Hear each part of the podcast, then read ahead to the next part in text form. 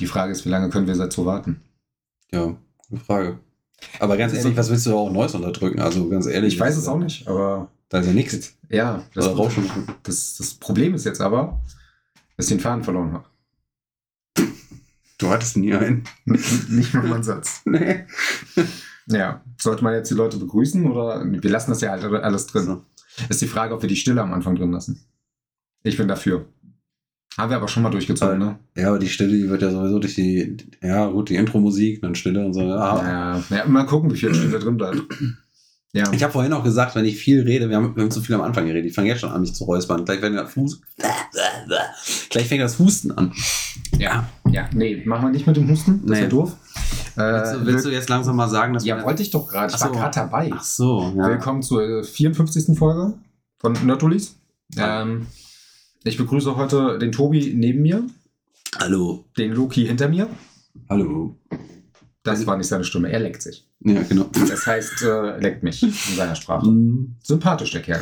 Aber schön, mal so eine In-Person-Folge wieder zu haben. Ja, das finde ich auch gut. Äh, selten. Ja, insgesamt habe ich heute aber gute Laune, das freut mich. Das freut mich Ich hatte auch. heute Abend so ein Erlebnis, was, was einfach die Laune erhebt. Oh, jetzt also, bin ich gespannt. ähm, ich wurde äh, von meiner Kollegin angeschrieben, ich musste gerade auf Klo gehen, war kurz vor Feierabend von, äh, kurz vor ihrem Feierabend und sie meinte, ja, kannst du mal bitte zum Saturn rübergehen?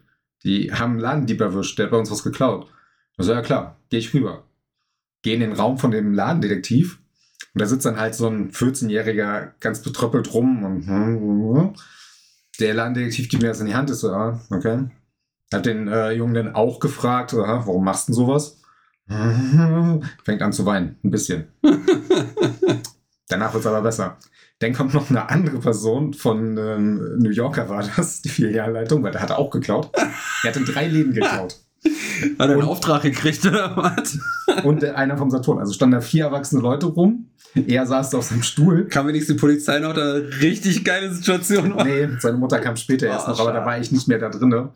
Weil wir stehen da alle, gucken den so an und einer fragt dann, die Angaben, die du gemacht hast, sind alle richtig, oder? Und der fängt voll an zu heulen. So richtig krass. Ich musste mir das Lachen so richtig unterdrücken. Das war, das war richtig anstrengend. Glaube ich dir. Das, der hat richtig geflennt, weil er sich 13 Jahre alt gemacht hat, das ist aber in Wirklichkeit 14 Jahre. Und ja, seine Mutter kam halt später noch, das habe ich nicht mehr ich gebe dir mitgekriegt. mal einen Tipp fürs nächste Mal. Kannst Ja. du sagen, pass mal auf. Ich, ich glaube dir das gerade nicht. Und ich bin kurz davor, davor, die Polizei zu rufen. Und wenn die Polizei hier ist und du machst falsche Angaben zu deinen Personalien, dann kostet das 1000 Euro. Und das ist nicht, ich glaub, du würdest nicht mal, du würdest nicht mal lügen. Mhm. Also es kann, das kann, das ist eine richtig teure Obi, wenn du Geil. mit der Polizei gegenüber falsche Personalien angibst. Ah, schön. Das schön. ist richtig teuer. Nee, er hat auf jeden Fall ordentlich geheult. Ähm, wir sind dann alle rausgegangen und Und habt euch tot gelacht. boah, ich bin, bin wieder in den Laden gegangen zu meiner Kollegin. Die hatte ein so breites Grinsen. Du musst eigentlich, wenn du, wenn du rausgehst aus dem Büro, musst du erstmal so laut loslachen, wie du kannst. So, so ja! Das ist erstmal einfach schön. Weißt du, sowas, Ja, ich. sowas Hat er- den Tag. Hat er, hat er wenigstens eine Leerhülle geklaut? Nee, er hat eine Figur geklaut. Ach, schade. Das, war, das fand ich viel frü früher viel geiler, wenn die Leute dann einfach auch noch so die Spiele geklaut haben, die ja eh leer Ja. sind, die, die Hüllen, und dann reingekommen sind, "Ja, ich hab mir kein Spiel reingepackt. Ja, du hast auch nicht bezahlt, du Idiot. Äh, eine Kollegin von mir hatte tatsächlich das Ding, äh, ist aber schon ein paar Jahre her. Da hatten die dann auch jemanden erwischt mit der Polizei. Und der Polizist hat die Kollegin dann gefragt, ja, wie hoch ist denn der Warenwert? Und sie so, ja, der eine Controller kostet 30 Euro, bei dem anderen kann ich es halt nicht sagen. Also, naja, das ist halt ein Leerkarton.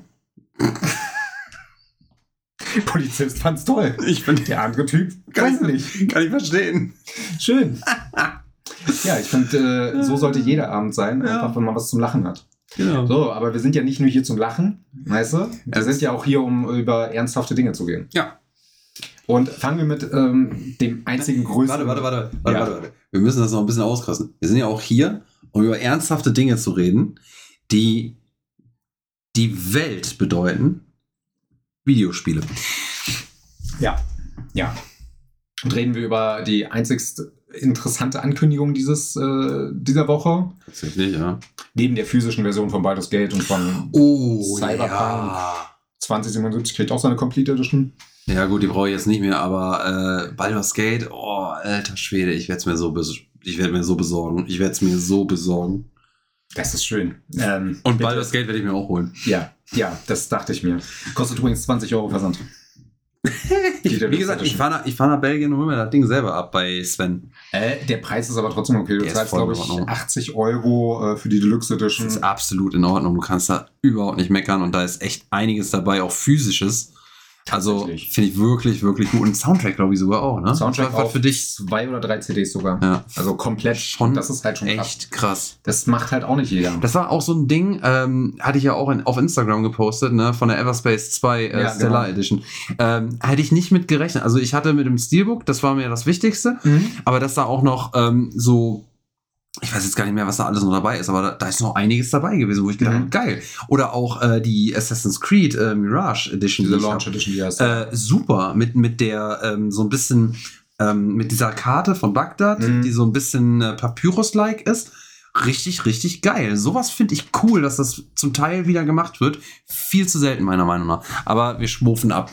Ähm, Ja. Also, wir noch, noch ganz kurz noch mal dazu. ja, ja. Ich finde es cool, dass, äh, dass es noch Dinger gibt, also gerade wenn sie zu kaufen sind, die Special Editions, die auf äh, Dreingaben nicht nur DLC-mäßig Mhm. äh, setzen. Finde ich richtig gut. dass du halt was Physisches auch noch zu Hause rumstehen hast nachher. Ja, ähm, kommen wir aber zu dem Gegenpart, was da nicht ganz so äh, schön und physisch ist. Ähm, ja, Last of Us Part 2 Remastered wurde angekündigt. Ja. Freuen wir uns alle drüber, oder?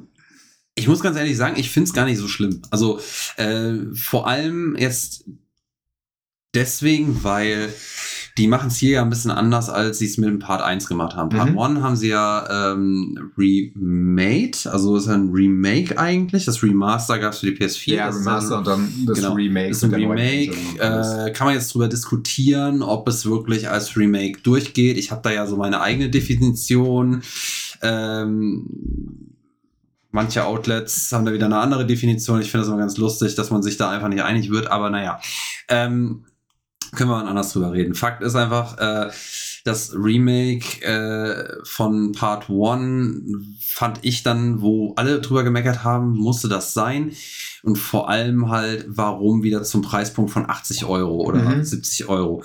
Wo man hätte sagen können, ganz ehrlich, ich hätte gesagt, wenn es dieses Remake für 50 Euro gäbe, vom Start weg, Mhm. Wäre ich voll dabei gewesen. Hätte ich, äh, hätte ich gesagt, ja, ist in Ordnung. Weil man muss einfach sagen, es sieht wirklich geil aus. Mhm. Die Charakteranimation, das, äh, das, das ähm, Motion Capturing, es ist richtig, richtig, richtig Sahne. Ja, ich meine, die haben es halt auf das Niveau von Last of Us Part 2 tatsächlich gebracht in dem Moment. Ein Ticken Noch drüber. ein bisschen drüber, ein ja, bisschen klar. drüber. Also von der, von der grafischen ähm, Qualität halt noch einen Ticken drüber. Was sie jetzt aber bei Part 2 machen, dass sie halt wirklich, ähm, ich meine, es gab da ja auch ein Patch für die PS5, da wo es dann einen 60-Hertz-Modus gab. Alles gut und schön. Und jetzt aber diese, die PS5-Version soll ja ähm, dann halt quasi beide Spiele auf Parität bringen, sozusagen. Mhm.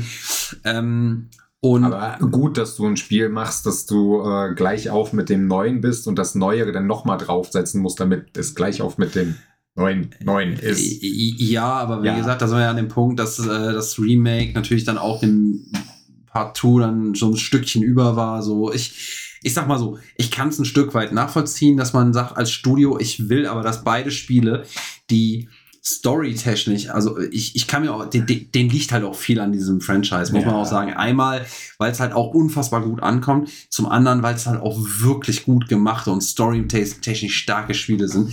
Und ich finde es verständlich, dass man da als Dev sagt und auch als Studio sagt, so, ich, wir, wir wollen irgendwie, dass das als Gesamtkonzept existiert und halt auch entsprechend so rüberkommt. Ähm, da kann man natürlich auch auf, ähm, auf, auf, auf, äh,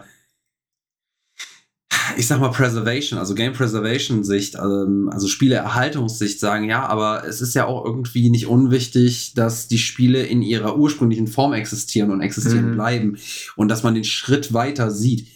Und äh, sehe ich auch einen Punkt. Und da kann man dann auch immer noch argumentieren, auch, äh, ja, dann, dann kann man ja auch sich das Part 1, also äh, Last of Us PS3 erhalten zum Beispiel zu Mhm. Hause.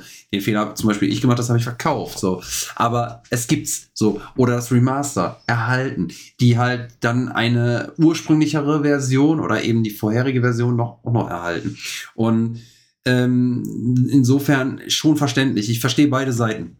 Mhm. Ähm, ich finde aber bei Teil 2 haben sie es insofern besser gemacht, als dass sie sagen, ja, wir bieten aber auch einfach ein Upgrade für 10 Euro an. So, wenn du das Spiel hast, zahlst du 10 Euro und kriegst das Upgrade, wie damals bei Ghost of Tsushima, wie damals bei, was hatten wir noch, ähm, Kena Bridge of Spirits zum Beispiel. Ich War meine, das da nicht gratis? Ah, das Die kann sein, ersten Generationen ist. bis ähm, Horizon Zero äh, Forbidden West Stimmt. sowieso ein Gratis-Upgrade. Stimmt, ja. Äh, und die Third Parties, die bieten es teilweise immer noch umsonst Mhm. an. Ähm, also, aber ne, so die ersten, ersten Dinger, die so ein bisschen auf dieser teureren, äh, teureren Price Point da äh, aufgesetzt haben, war dann mit dem 10 Euro Upgrade. Ich persönlich muss aber sagen, ich glaube, ich tendiere dazu, mir dann Part 1 und Part 2, weil ich sie gerne auch so als Box natürlich, ich bin ja Sammler, Mhm. äh, in der PS5-Box nativ zu Hause stehen hätte, würde ich mir beide holen.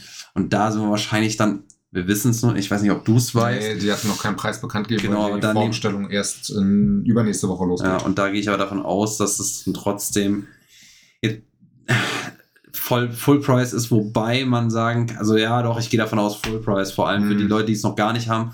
Äh, wobei ich mir bei einem Remaster immer denke, so, also, ey, ganz ehrlich, 50, 60 Euro Maximum, wenn wir jetzt von Full Price 80 Euro reden oder 70. Ja, man muss halt mal gucken, ne? Die PS4-Version von Last of Us Parts äh, 2 kostet regulär 40 Euro. Da kannst du nochmal einen Zehner draufrechnen. 50 fände ich wäre okay, auch für eine physische Version. Hm. Ich gehe von aus, die werden da auch höher ransetzen für die physische, weil sonst hätten sie jetzt schon gesagt, ey, für einen Fovi kriegt ihr es zu kaufen. Das ist der Punkt, den ich einfach nicht mag daran. Ja. Das, was du gesagt hast, ein 10-Euro-Upgrade ist für mich der Sweet Spot für sowas. Ja. Du kriegst ja nicht nur die bessere Grafik, um mal zu den äh, Features hinzukommen. Ein Punkt noch dazu gerade. Ja. Also ich sag mal so, ich würde sogar noch sagen, 60 Euro fände ich auch noch in Ordnung. Ja. Ja. 60 Euro für das Ding, Box-Version, vielleicht noch ein Steelbook dabei, mega cool. Also, aber ähm, das muss man halt mal abwarten. Äh, Im Januar, 19. Januar ist jetzt hier im Trailer gesagt Mhm. worden. Ich weiß nicht, äh, wird wahrscheinlich überall, also weltweit ist ja mittlerweile der Standard, dass es halt auch keine Versatz mehr gibt. Wird es rauskommen, da werden wir es sehen. Zu deinem Punkt. Äh, ja, Vorbestellung, wie gesagt, geht in zwei Wochen, anderthalb Wochen los. Dementsprechend spätestens da werden wir den Preispunkt sehen. Ähm, so, die Inhalte ist zum einen verbesserte Grafik und das ist der Grund, warum ich jetzt für uns im Hintergrund den Trailer nochmal laufen lassen habe. Man sieht halt von der verbesserten Grafik so ziemlich gar nichts. Das, ja, also das ist ja generell, das ist halt so ein, ich sag mal so, bei sowas, weil- was du jetzt sagst, da, da siehst du oder sehe ich ähm, das Generationsproblem. Dieser Sprung von PS4 auf PS5. Der Sprung der grafischen Qualität ist in gerade den späten PS4-Spielen zu PS5-Spielen, wo wir jetzt sind, und da hat sich auch noch nicht viel getan, Nee. meiner Meinung nach, äh, unfassbar gering. Also der ist Absolut. halt nicht so merklich, weil ähm, das, was sich jetzt quasi in der, in der neuen Generation halt tatsächlich als Next Gen etabliert hat, ist halt schnellere Ladezeiten, ähm, vielleicht ein bisschen mehr Größe auf der Disk äh, und hier und da Raytracing-Effekte beziehungsweise 60 Hertz, Mhm. äh, 60 Frames. Und seien wir ehrlich, das ist jetzt nicht das, was man jetzt unbedingt und vielleicht auch noch hier und da 4K, ne? Äh, aber das merkst du nur, wenn du genau hinguckst. 4K finde ich ist noch das, was am meisten auffällt Mhm. meiner Meinung nach, und die 60 Frames. Äh, und die schl- schnellen Ladezeiten natürlich auch, aber jetzt rein optisch 60 Frames und 4K, finde ich, fäll- fällt definitiv mehr auf. Aber das ist jetzt nicht, wo man jetzt auf einmal diesen Sprung wie von PS2 auf PS3, wo man auf einmal dachte, oder von PS1 auf PS2, wo man auf einmal dachte, boah, alter Schwede, wir kommen dem Fotorealismus so viel näher.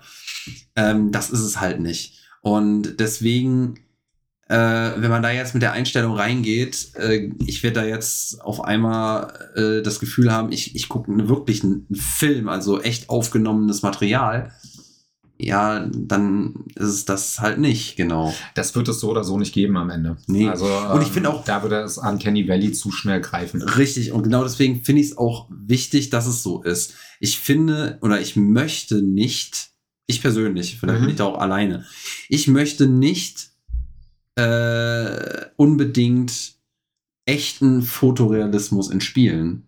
Brauche ich nicht. Weil da, ich glaube, wir hatten letztes Mal schon mal gesagt, so, dann, dann nenne ich es auch nicht mehr unbedingt Art-Style. Mhm. Weil dann, da sprechen wir später sogar nochmal drüber und ich hoffe auch, wir kriegen das heute zeitlich hin.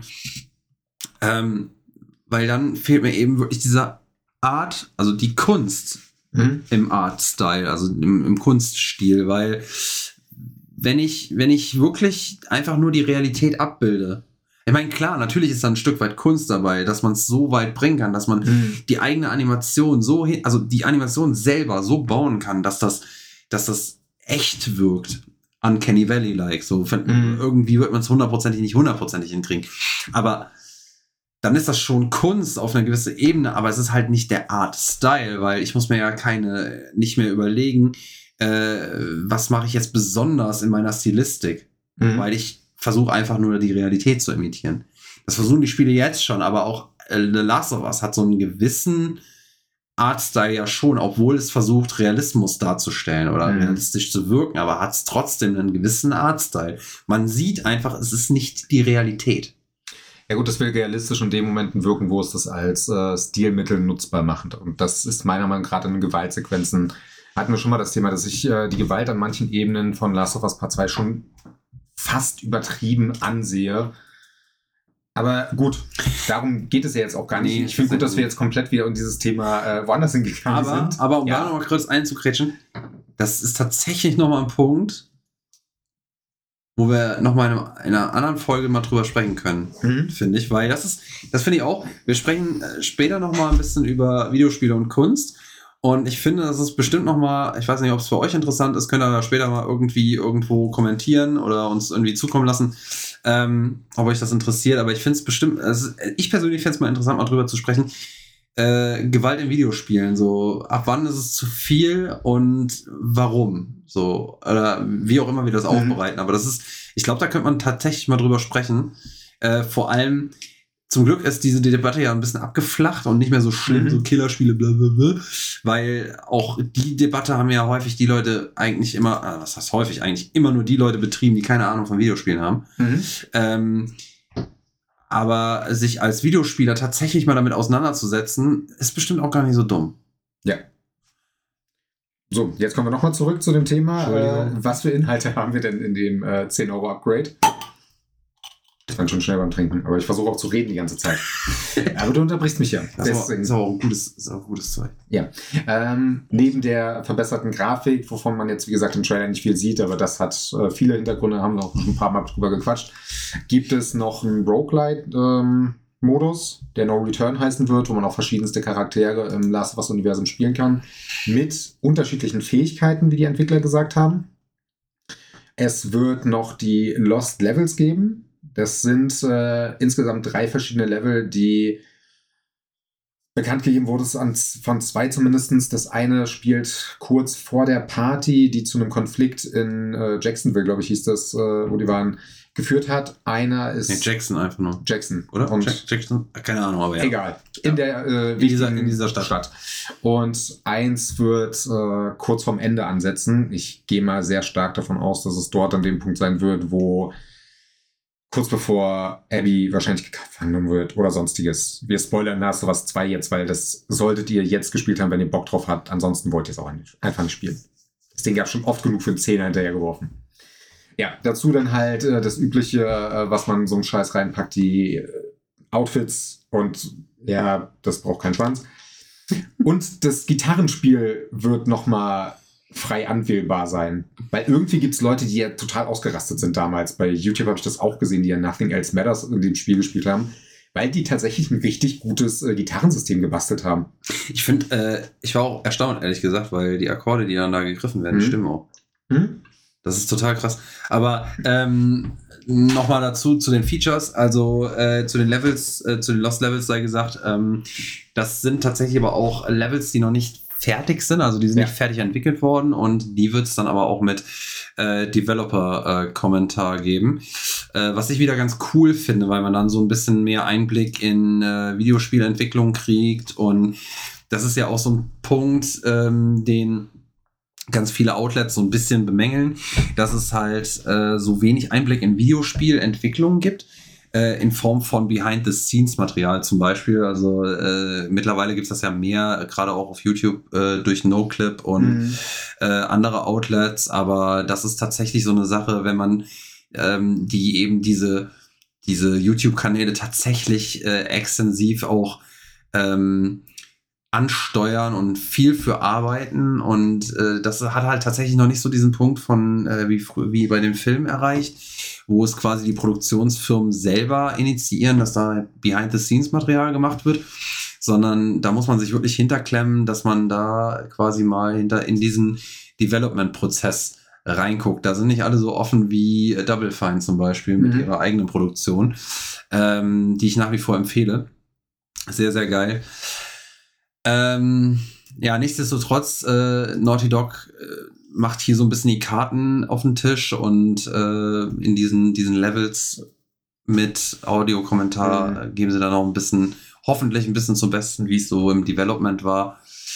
Ähm, ja, sehr interessant. Äh, übrigens äh, gibt's da auch, ich, oh Mann, wo war das denn? Aber von Remedy gibt's da jetzt auch, äh, ich glaube, über BAFTA ähm, gibt's da auch eine kleine Doku zu Alan Die Wake machen 2. bei YouTube relativ viel auch in dieser Richtung. BAFTA?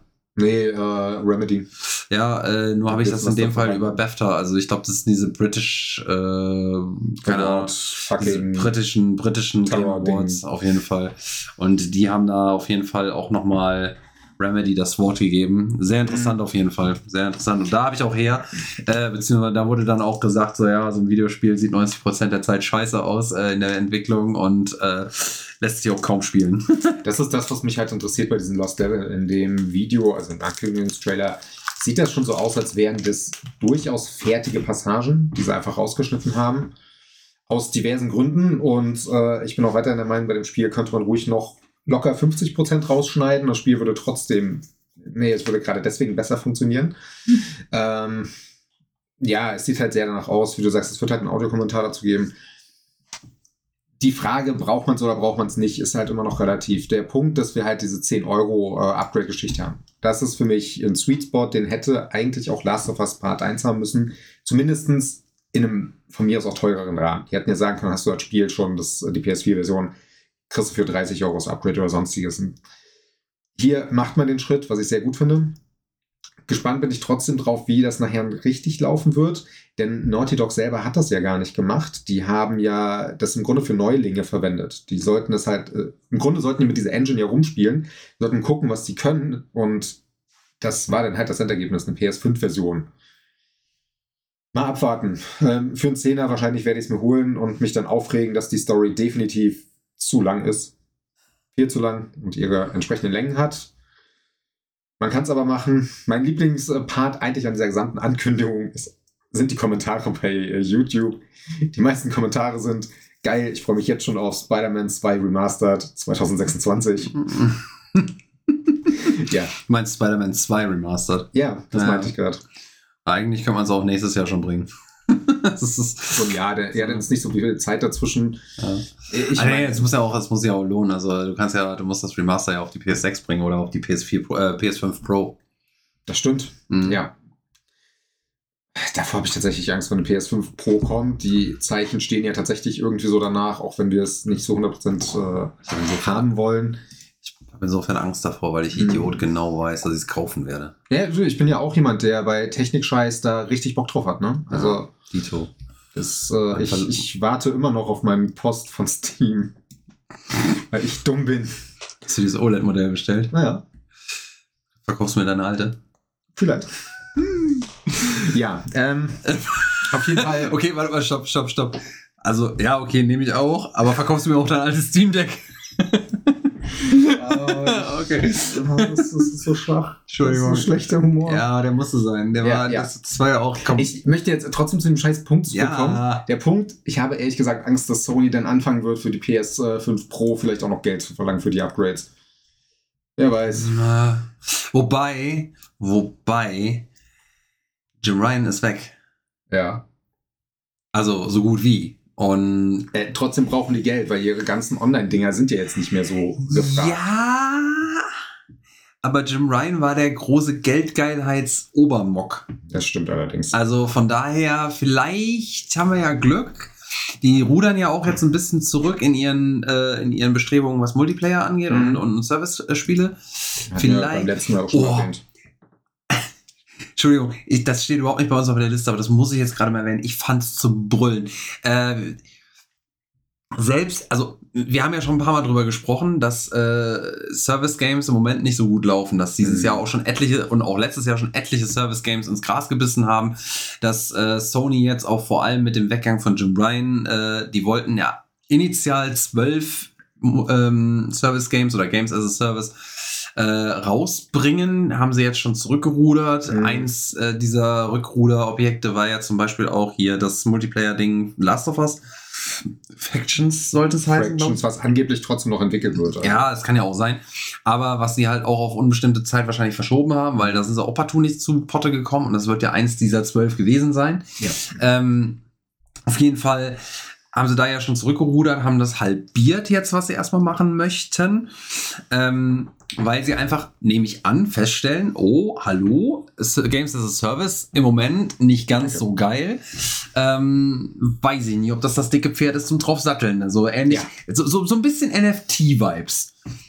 Wenn du jetzt noch weiter ausholst, kriegen wir gar keine Themen mehr. Ja, pass auf, pass auf. Punkt. Ja, der Punkt ist, äh, kaum war diese äh, News raus, kam äh, hier, ich habe den Namen vergessen, der CEO von, von Warner Brothers Entertainment und kommt, hey, wir setzen aufs Games as a Service. Jedes Game, was wir jetzt rausbringen oder was wir als Franchise haben, äh, wird jetzt als Games as a Service rausgebracht. Findet ihr das nicht auch toll? Und ich dachte mir so, boah, alter Schwede, du hast den Knall auch echt nicht gehört, du Vollhonk. Das ist echt, also, das ist, also vielleicht nicht ganz so blöder, aber ich habe mich direkt so ein bisschen an John Riccitello bei Unity erinnert gefühlt. So nach dem Motto, ey, ey, ich weiß, wie der Laden läuft. Pass mal auf, wir machen das jetzt so und fährt das Ding also volle Lotte gegen die Wand. Oh, Entschuldigung, die- das musste einfach mal kurz sein. Die Entwickler von Wonder Woman haben ja auch schon gesagt, nee, nee, wir machen jetzt hier kein Live-Service-Game, Leute. Wirklich, wir wollen ein normales Spiel. Ja, das, äh, das Problem ist nur, äh, dass er der CEO ist und die müssen ihm ja immer noch, also zumindest der Chef des Entwicklerstudios muss ja immer noch an den Chef von Warner Brothers als Publisher äh, antworten. Und ich, ich glaube ganz ehrlich, und so wirkt es auch ganz häufig, dass die wenigsten Devs initial richtig Bock haben auf so ein Game as a Service, vor Mhm. allem diese Monetarisierungsscheiße. Weil, seien wir ehrlich, äh, die Leute, die wirklich als Dev arbeiten, sind Leute, die Videospiele lieben. Und ich glaube, das sind auch Leute, die keinen Bock auf so eine Scheiße insgesamt hätten als Gamer selber. Könnte ich mir vorstellen. Ist jetzt nur eine, eine Ja. heiße These. Und aber Game as a Service ist halt eben für Leute, die Geld haben wollen. Mhm. Also sprich für die Schlipsträger, die ganz oben sitzen und mit der Game Development überhaupt nichts am Hut haben, ist das interessant, weil natürlich, ich entwickle einmal was als großes Gro Grundkonzept, als ähm, ich sag mal als Billigregal, wo Mhm. ich immer noch mal ein Board reinlegen kann und entwickle danach und schneide danach nur noch Boards zurecht. Ja. Und dann kann ich jedes Mal wieder was reinlegen und verdiene mich damit dumm und dämlich. Ja. Und das ist für, ich glaube, für die Devs nicht, bei weitem nicht so erstrebenswert wie eben für die Schlipsträger, die oben sitzen. Natürlich ist es für die nicht erstrebenswert. Und äh, was ich gerade noch ansetzen äh, wollte, nur weil der Entwickler jetzt sagt, ja, nee, das wird kein Games as a Service Ding. Games as a Service ist ja kein fest definiertes Spielprinzip, äh, wo man sagt, okay, das muss äh, Battle Pass haben, das muss Microtransaction haben. Es kann ja trotzdem sein, dass man sagt, okay, das Spiel wird regelmäßig erweitert mit irgendwelchen DLCs, die äh, die Entwickler ja auch vielleicht gerne machen wollen. Siehe No Man's Sky. Ja, wobei No Man's Sky, find, ja, theoretisch kann man es mit reinsetzen, obwohl es halt nicht monetarisiert ist in der Form. Nee, aber das, Das was du ja jetzt gerade gesagt kosten- ja, genau. das, was du gerade gesagt hast, ist aber im Endeffekt, mein, natürlich ist es der Sache geschuldet, dass es halt auch mega, mega schlecht gestartet ist. Und äh, das Team dahinter aber gesagt hat, wir wollen das aber jetzt nicht fallen lassen und haben weiter dran gearbeitet. Aber im Endeffekt ist das, was die gemacht haben, genau das, was du gerade erzählt hast. Die haben es peu à peu immer, Mhm. immer, immer, immer erweitert, kosten mit kostenlosen DLCs. Und dadurch ist es ja trotzdem ein Game as a Service, weil es halt auch über die Zeit, die es da jetzt draußen ist, seit 15 2015, 16 rum und was um den Ich Dreh. glaube, 16 war das damals, ja. Und seitdem ist es ja dauerhaft in Entwicklung, sozusagen. Mhm. Und das ist ja im Grunde genommen das, was ein Game as a Service ausmacht. wenn man es so weit stricken will, wäre Cyberpunk auch ein Beispiel dafür. Und die haben ja dadurch einen ganz guten Redemption Arc hingelegt Ja. und dadurch äh, sich tatsächlich auch mittlerweile auch nach, sehr lange nach Release noch etliche Awards ähm, oder Nominierungen äh, eingeheimst. Also von daher ist es schon ein Game as a Hatte Service. ich jetzt gerade das bei den äh, Steam Awards, die sind jetzt wieder wählbar. Äh, Best Ongoing Game, hatte ich da auch überlegt, okay, was nehme ich da, welches Spiel? Und ja, tatsächlich Cyberpunk konnte man in dem Fall nehmen, weil die halt mit ihren DLCs viel gemacht haben. Ja, ähm, auf jeden Fall, wie gesagt, die haben gesagt, machen sie nicht. Man kann sich jetzt aber für ein anderes Service-Game noch in die, für die Alpha anmelden, für Suicide Squad. Ich habe es natürlich gemacht. ich bin gespannt, was du sagst. Ja, noch ist, läuft sie nicht. Also bei PC oder? Nee, ich habe auf Xbox äh, mich da angemeldet. Das ist übrigens ein Punkt, den ich immer noch äh, unfassbar nervig finde. Ich weiß nicht, ob ich es im Podcast schon mal erwähnt habe. Ich habe mich vor drei Jahren, glaube ich, für die Skull and Bones äh, Beta-Phasen angemeldet. Es gab ja seitdem auf dem PC drei Beta-Phasen. Ja, ich habe mich damals für die Xbox angemeldet. Ich darf es im Nachhinein nicht ändern. Das heißt, ich darf keine PC-Beta mitmachen, wenn es für auf der Xbox keine gibt. Werde ich es nie spielen dürfen. Ich, Kein Spaß dies. Ja, also Ja. Skyline Bones, das ist nochmal ein ganz anderes Thema. soll angeblich wirklich en bis Ende diesen Fiskaljahrs, äh, Fiskaljahrs rauskommen. Ja, ja, genau. Es sollte auch wirklich endlich bis Ende diesen Jahres rauskommen. Abwarten. So, Ja. mit dem Öffnen von dem Bier gehen wir mal zu einem anderen Thema langsam. Und das nächste Thema äh, ist ein Thema, zu dem ich tatsächlich natürlich, wie auch so häufig und vorhin auch, überhaupt nichts sagen kann. Ja, ähm, ich rede über meine ersten Eindrücke zu Call of Duty Modern Warfare 3. Aus irgendeinem Grund hatte ich ein bisschen Bock auf das Spiel, habe dann auch einen Key dafür bekommen, also äh, ich hätte das Geld nicht ausgegeben, bin ich ehrlich. Und versuche so kurz mal den Eindruck zu den drei Grundpfeilern des Spiels zu machen. Ne, nehmen wir vier. Vierter Grundpfeiler ist die Downloadgröße. Lasst uns über die Downloadgröße. Warte mal, auf welcher Konsole hast du gespielt? Xbox. Ja, okay, da hast du wenigstens ein bisschen Platz. Ich habe ein bisschen Platz, aber wenn ich das Spiel runterladen will, sagt er mir 250 Gigabyte. Grund, der will Modern Warfare 2 mit runterladen. Ach ja. Das gehört nicht zum Spiel dazu, aber er will es mit runterladen. Naja, so, sagen wir mal so.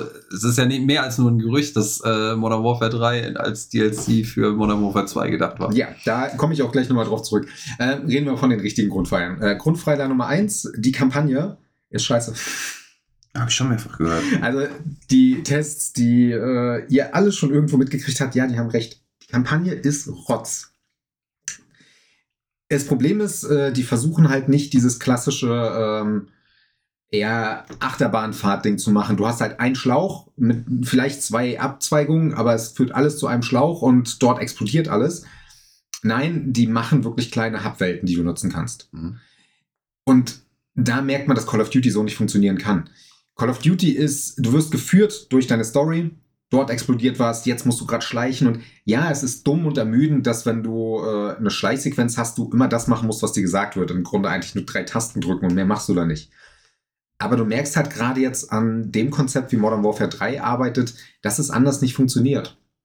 Der erste Moment, wo ich schleichen musste, das ist eine Mission an einem Hafen, habe ich wirklich versucht, äh, erstmal schleichend vorzugehen, weil ich das in solchen Spielen immer mache.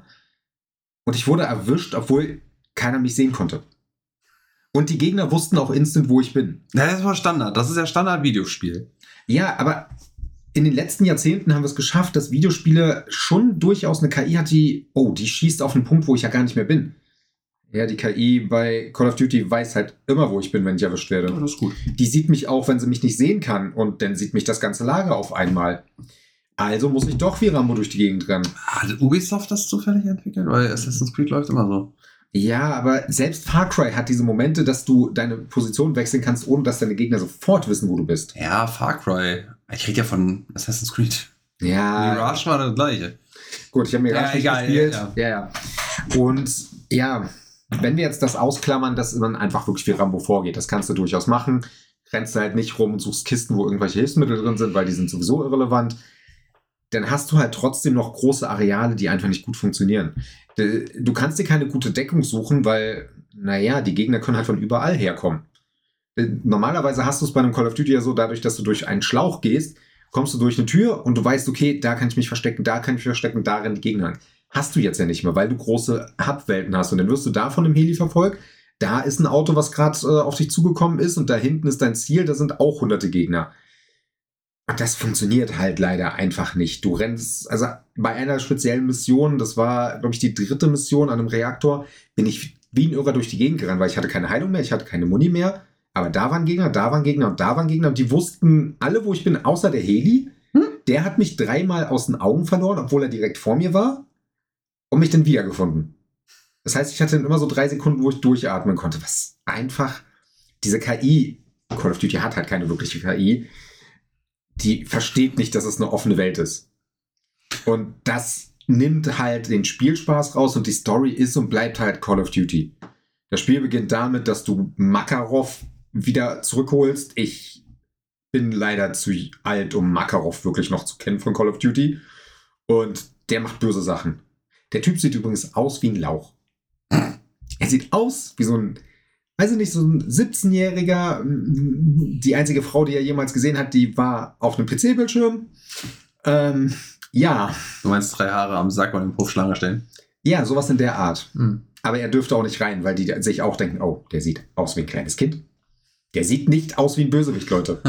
Also so kommst du ja nie rein. Bring Ja. Papa mit und dann reden wir nochmal. Ja, trotzdem darfst du draußen im Auto warten. Ja, wenn Papa Stammkunde ist. Wow. Wow, ist das schon wieder abgedriftet. Ja, nee, also, Kampagne ist für den Arsch. Ich bin zwar noch nicht ganz, ganz durch, aber die zwei Stunden Oh. ziehe ich mir durch rein. Es gibt einen Grund, warum du minderjährig im Beruf dürftest. Ah, und zwar? Wenn Mama Pause hat. Wir bedanken uns für diesen guten Humor. Niveau hatten wir sowieso noch nicht, also Ey, warte mal, wir haben- sinken. Ich weiß nicht, ganz ehrlich. Ich glaube, ich habe zu Modern, also zu COD gerade das Niveau schon gehoben. Das stimmt allerdings. Das ist so ein also bisschen- Zur Kampagne, ja. Also ist, ja, generell, ich sag mal so, ich habe ja schon immer gesagt, COD ist im Grunde genommen das FIFA der Shooter. Falls du Ja. dich erinnerst, das habe ich schon damals gesagt. Und äh, ich sag mal so, der Unterschied zu FIFA bei COD ist, dass ich mir tatsächlich doch noch mal äh, das ein oder andere COD angeguckt habe und tatsächlich sage, im Grunde genommen mag ich die Kampagnen. Und äh, ich, ich möchte auch nach wie vor noch ein paar Kampagnen nachholen. Mhm. Aber nach allem, was ich gehört habe bisher, diese nicht. Richtig. Die Kampagne hätten sich schenken können. Aber gut, das ist ja eine von drei Grundpfeilern. Äh, Nummer zwei, der Multiplayer-Modus. Und jetzt kommen wir kurz zu dem Punkt, den du nochmal angesetzt hast. Es gab ja dieses Gerücht, dass dieses Spiel innerhalb von 16 Monaten entwickelt wurde. Und äh, so oft ein Call of Duty auch erscheint, die normalerweise drei Jahre Zeit haben. Sind ja auch drei Studios. Äh, Treyarch, Infinity Ward und Sledgehammer. Sledgehammer. Ähm, Raven Software ist, glaube ich, immer nur Support. Ja. Egal. Ähm, Die haben noch mehrere Support-Studios. Ich glaube mittlerweile auch Vicarious Visions, glaube ich, sind mittlerweile auch als Supporter degradiert ist- worden. Battlefield. Nee, Vicarious Visions hat zum Beispiel Stimmt, auch äh, ja. Tony Hawk äh, 1 und 2 gemacht. Und die sind danach aber für Diablo äh, äh, Resurrection, Diablo 2 Resurrected, Resurrected Ja. äh, äh, rangeholt worden. Und ich glaube, da seitdem meine ich, correct, me if I'm wrong, äh, meine ich, sind die äh, degradiert worden zum Call of Duty Unterstützungsstudio. Ja was ich richtig scheiße finde, weil ich will Tony Hawk 3 und 4. das hat die Remake sich auch nicht verkauft hat.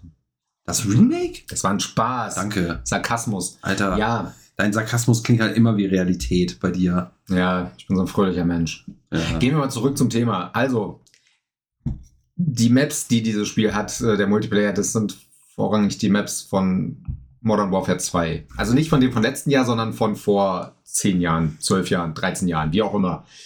Ähm, ja. Und sowohl in der Kampagne auch, als auch da würde ich fast schon sagen, ja. Das Ding hatte keine lange Entwicklungszeit. Das ist aber auch tatsächlich der größte Vorteil, denn im Gegensatz zu den letzten Modern Warfare Spielen, die dann teilweise ganz schön schlechte Karten hatten, funktionieren die Maps.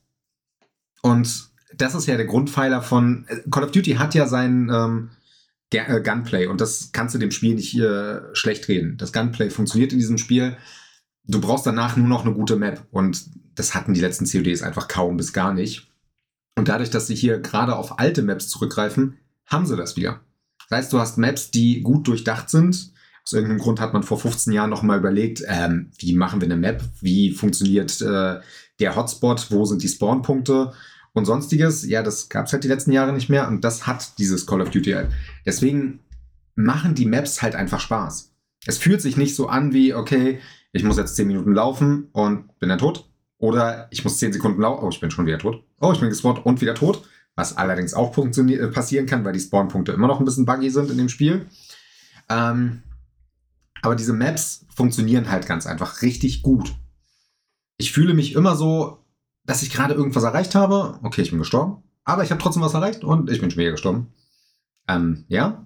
Aber das ist Call of Duty vom Gameplay-Prinzip her. Es fühlt sich auch nicht so an, als würde ich irgendwie unterlegen sein auf der Map, obwohl ich gegen PC-Spieler spiele. Bei der Xbox ist es standardmäßig so, dass du äh, Crossplay aktiviert hast und wenn du wirklich auf die äh, Lobby guckst, siehst du halt, die meisten Leute kommen vom PC. Die haben mit Maustastatur ihre Vorteile, auch wenn die halt äh, dafür keine Zielunterstützung haben. Es fühlt sich trotzdem so an, als hätte ich eine Chance gegen die. Und das liegt nicht nur am Gunplay, es liegt sehr viel auch an den Maps ganz einfach, dass ich auch diese Möglichkeit habe, mich zu verstecken und entsprechend dann äh, anderweitig anzugreifen. Trotzdem bleibt es natürlich so, du erschießt jemanden, du stirbst, du erschießt jemanden, du stirbst, du erschießt jemanden, du stirbst. Im Idealfall schaffst du es, zwei zu erschießen und dann stirbst du trotzdem schon wieder. Oder du bist scheiße und du stirbst, stirbst, stirbst. Oder stirbst dann nochmal. Das wäre ich. Ja, das glaubst du nur. Nee, das ja. Matchmaking ist auch ein Punkt, äh, so kontrovers das bei den äh, Call of Duty-Spielen der letzten Jahre ist. So gut funktioniert es halt. Das Spiel schafft es, dass du eine Runde gewinnst, eine Runde verlierst, eine Runde gewinnst, eine Runde verlierst und vielleicht zwei gewinnst, zwei verlierst. Das ist halt ein Matchmaking, das natürlich auf äh, psychologischer Basis funktioniert. Es geht ja darum, dass die Leute nicht 20 Mal verlieren und das Spiel dann wieder deinstallieren und äh, wegschmeißen. Ja, aber das finde ich dann wieder, das, das, das hätten sie dann ja ganz gut hingekriegt, weil ich finde genau, das, das soll ja ein Matchmaking machen. Mhm. Also äh, dir auch die Möglichkeit einzuräumen, dass du aber mit dem Gefühl daraus gehst, die nächste Runde könnte klappen. Ja, genau. Weil natürlich ist das so diese, dieses Glücksspiel, in Anführungsstrichen Gefühl. Ähm, die nächste Runde ist meine. Mhm.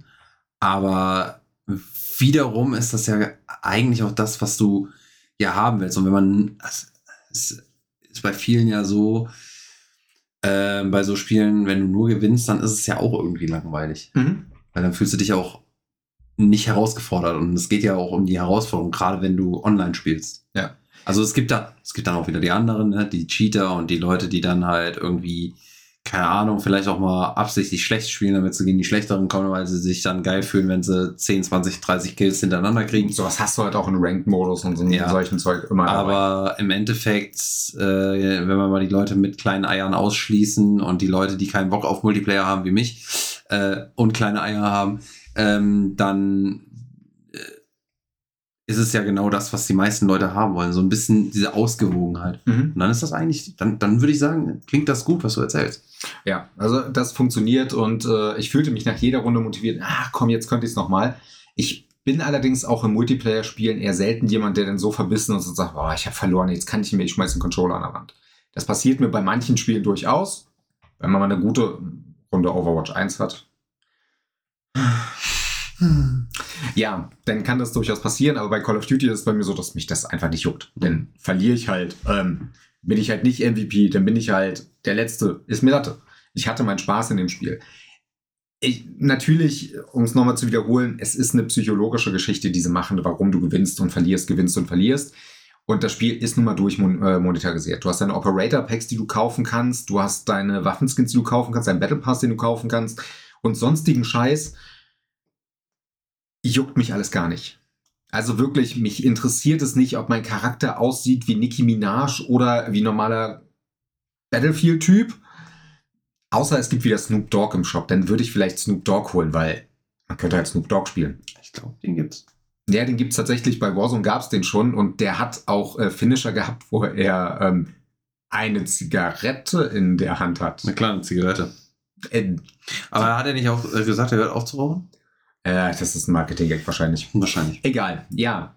Aber Snoop Dogg wäre schon cool. ja, ähm, interessiert mich aber ansonsten gar nicht. Ich brauche keine bunten Waffenskins. Eher im Gegenteil, ich hatte eine Map, wo ich auch Wirklich, da war ich komplett unterlegen. Es war eine Sniper-Map und ich hatte ein Sturmgewehr dabei. Und einer an unserem Team hatte tatsächlich einen leuchtend pinken Waffenskin dabei. Und ich dachte mir, die ganze Map hier ist grau. Es regnet. Du willst gesehen werden, oder? Ist das deine Intention? Du möchtest, dass alle Gegner dich sehen? Du legst es drauf an. Danke, du bist der Punkt, Grund, warum wir hier verkacken. Nicht, dass ich scheiße bin, nein, nein, du bist es einfach. Ähm, wie gesagt, ich brauche den ganzen Scheiß nicht. Eher im Gegenteil, gibt sogar eine Sache, die witzig ist. Äh, den Key, den ich bekommen habe, das ist die Vault Edition, wo du den ersten Premium Battle Pass mit drin hast. Den gibt es gar nicht bisher. Es gibt einen Battle Pass, aber es läuft immer noch die Season von Modern Warfare 2. Deswegen, der Battle Pass, der in dieser 110 Euro Edition, ich glaube, die 110 kostet die sogar, mit drin ist, den sich auch viele Leute gekauft haben, der bringt jetzt einfach noch gar nichts. Der kommt erst im Dez- Dezember, meine ich, oder? Ja, es dauert noch ein paar Tage, bis es rauskommt. Ich glaube, der aktuelle geht jetzt noch drei Tage oder so. Irgendwie in dem Bereich war das jetzt, was er letztens angezeigt hat. Oder es geht nur um Event. Ja. Ähm, Schön. ja, also mir ist auch ein Battle Pass egal. Ich weiß auch, dass Call of Duty meistens nach einem halben Jahr ein Pay-to-Win-System hat in Form von, wenn du den Battle Pass nicht hast, kriegst du nicht die stärkste Waffe und dann schaffst du es nicht. Und das ist der Punkt, wo ich spätestens aussteigen würde. Aber bis dahin, wo ich mich nicht so fühle, dass das Spiel mich einfach nur abfacken will, macht es mir tatsächlich Spaß. Und der Fortschritt ist mir auch scheißegal. Man schaltet natürlich üblicherweise, wie bei jedem COD, mit der Waffe, die du spielst, neue Waffen frei und mit dieser Waffe, die du spielst, schaltest du auch Aufsätze und sonstigen Scheiß frei. Ich brauche den ganzen Scheiß eigentlich gar nicht. Ich wäre froh, wenn es ein Call of Duty Classic gibt, wo es das gar nicht gibt. Ich glaube, das würde ich auch wirklich suchten. Ähm, ja. Ähm, kommen wir noch zum dritten Punkt, den das Spiel hat, und zwar der Zombie-Modus, der in einer abgewandelten Form wiederkommt. Auch hier nochmal kurz erwähnt, äh, das spielt auf der Ursikstan-Map, die ich nicht kenne. Das ist die nächste Warzone-Map. Die sieht aus wie jede Warzone-Map, deswegen weiß ich nicht, ob da wirklich viel Arbeit drin ist. Aber gehen wir mal von der Map-Geschichte weg, die auch viel zu groß eigentlich für so einen Modus ist, ist die äh, Neuerung, die sie machen, tatsächlich sehr sinnvoll. Es ist in dem Zombie-Modus nicht so, dass du äh, in der Story einfach weiterrennst und äh, deine Waffen findest, Waffen aufwertest und sonstigen Scheiß, sondern es ist eine große Map, die in drei Bereiche aufgeteilt ist. Grün, Gelb und Rot. Und äh, je nachdem, wo du drin bist, sind die Gegner natürlich stärker, aber du kriegst auch besseren Loot. Den Loot, den du findest, hast du nicht nur für die Runde, sondern den kannst du dir auch äh, speichern für die nächsten Runden. Im Grunde dieses Prinzip, was auch sowas wie Escape von Tarkov hat. Um das zu machen, musst du die aber extrahieren bei einem Helikopter. Wenn du das machst, kommen natürlich mehr Gegner. Und theoretisch auch andere Spieler, denn es sind, ich glaube, insgesamt 24 Spieler auf der Map. Ja, 24 müsste hinhauen. Und äh, im Gegensatz zu anderen Spielen können die sich nicht gegenseitig abballern. Es ist rein supportend. Das heißt, wenn du siehst, da hinten ist ein Heli, rennst du entweder hin, weil du es selber brauchst oder weil du jemandem helfen kannst und dafür halt auch dein Loot aufwertest. Tatsächlich finde ich das erfrischend. Ich finde es gut, dass ich selbst als äh, Einzelspieler da reinrennen kann, ein bisschen spielen kann. Ich krieg nicht die besten Waffen, weil ich nicht die äh, besten Umgebungen äh, komplett durchsuchen kann. Dafür brauche ich einfach Leute. Aber ich kann es machen. Ich habe diesen Nervenkitzel, okay, schaffe ich es noch, den Scheiß jetzt hier rauszuholen? Kann ich noch entkommen? Kann ich noch den nächsten Heli kriegen? Und das funktioniert gut. Ich habe den Modus leider noch nicht lang genug gespielt, weil so eine Runde halt gut und gern auch mal eine Dreiviertelstunde, Stunde gehen kann, wenn es halt richtig läuft. Deswegen kann ich jetzt nicht äh, eine Langzeiterfahrung damit geben. Aber es fühlt sich gut an und auch da wieder, es fühlt sich relativ erfrischend an. Und ja, Modern Warfare 3 kriegt viel Hass ab und sehr viel davon ist auch berechtigt. Allen voran die Kampagne. Meine Fresse ist die Scheiße. Aber es macht auf dem Standpunkt, den es äh, an vielen Stellen macht, trotzdem sehr viel gut und richtig. Muss aber nochmal kurz erwähnen, ich bin niemand, der jedes Call of Duty gespielt hat. Ich habe die letzten, ich habe das letzte Modern Warfare äh, 2 habe ich mal ein bisschen gespielt, ähm, aber auch nicht wirklich exzessiv. Das heißt, ich kann keine extremen Veränderungen im Gameplay wirklich nachvollziehen und ich kann auch nicht sagen, inwieweit sich das ermüdet hat, dass das Spiel jetzt so ist, wie es ist. Für mich als jemand, der es nicht so viel gespielt hat bisher, macht es mir einfach Spaß und für abends ist es eine ganz gute Ablenkung, wenn der Tag kacke war und mal wieder kein Kind geklaut hat, was geheult hat. Ja, aber das, was du jetzt sagst, das ist im Grunde das, was sich halt auch mit den Outlets deckt. Also Absolut, die Kampagne ist komplett für den Arsch. Äh, äh, GameStar hat es eigentlich, finde ich, ganz gut auf den Punkt gebracht, dass äh, der Test äh, für sie echt scheiße war, weil ähm, die Kampagne, der Kampagnentest halt einfach für den Arsch war, weil die Kampagne für den Mhm. Arsch ist. aber äh, die, der, der, der, die Multiplayer-Komponente dafür aber Umso einiges besser. richtig macht und umso Ja. besser ist. Und dementsprechend ist eine Wertung da halt unfassbar schwierig. Ähm, nichtsdestotrotz ist es ja eins der schlechtest bewerteten CODs. Und eins, was so, so gut verkauft wie die letzten Jahre nicht mehr. Ja, und das fand ich auch ganz gut. Da habe ich nämlich heute noch den GameStar Podcast, den GameStar Talk gehört und äh, da hat ich äh, einer der Teilnehmer tatsächlich einen guten Punkt gebracht. Ähm, diejenigen, die Call of Duty regelmäßig kaufen äh, oder äh, und auch regelmäßig zocken, sind wahrscheinlich diejenigen, die sich am wenigsten Gedanken über Bewertung und die Mhm. Videospielindustrie und äh, Videospiele äh, in general, also wie sie gemacht werden, EC, etc., äh, die sich da am wenigsten Gedanken drüber machen. Äh, diejenigen, die sich da wirklich drum kümmern, die sich da wirklich beschäftigen mit aus dieser Riege, das ist eine ganz kleine Bubble. Auch Mhm. die Leute, die sich da gewahr machen über ähm, sexuelle Belästigung und was es da nicht alles bei Activision Blizzard so gab. Denen ist nur wichtig, oh, neues Call of Duty, bumm. Vielleicht ist es nicht das geilste Call of Duty, was sie gespielt haben, aber sie haben ein neues Call of Duty. Mhm. Und mehr interessiert die nicht. Ja. Das ist genauso wie bei FIFA-Spielern. Ja, die wissen, äh, im Endeffekt weiß man und auch die wissen es, weil aus eigener Erfahrung, es ist immer das gleiche Spiel. Aber die interessiert die Wertung nicht. Die interessiert nicht, was drumherum passiert. Die interessiert nicht, wie ist das Spiel entstanden. War da Crunch mit beteiligt? Äh, sind da Leute für, keine Ahnung, ganz schlimm, von der Brücke gesprungen, weil sie mit dem Druck nicht mehr klargekommen sind. Ja. Das interessiert die alles nicht. Die sehen nur, neues Spiel für mich. Und die Mhm. spielen das ganze Jahr nichts anderes. Ja. So. Äh, da kann man von halten, was man will, aber es ist so. Und den Punkt, da stehe ich, da, also da, den sehe ich auch so. Und ähm, das kann man jetzt einfach mal so stehen lassen, ganz wertfrei. So. Mhm. Deswegen, also, ja. Aber gut, Call of Duty gehört genauso wie äh, EA Sports FC jedes Jahr zu den top verkauften Spielen. Das stimmt, Ist aber einfach so. ich bin immer noch der Meinung, dass Call of Duty aber dennoch mehr richtig macht.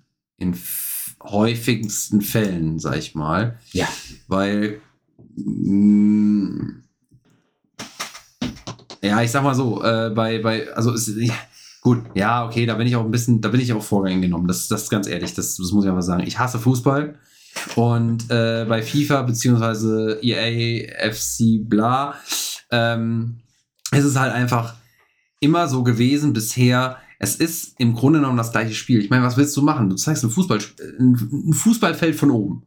Ja. So, äh, da rennen Figürchen übers Feld. Ja. Die musst du nur ein bisschen aus äh, äh, animieren, wenn du sie näher zeigst. Ansonsten ist die Animation immer die gleiche.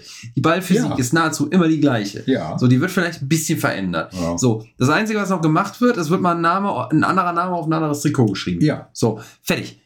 Das war's. Mehr ist es nicht. So, und, und der Rest, das sind so Kleinigkeiten, die vielleicht mal verändert werden, alle fünf Jahre, wenn es hochkommt.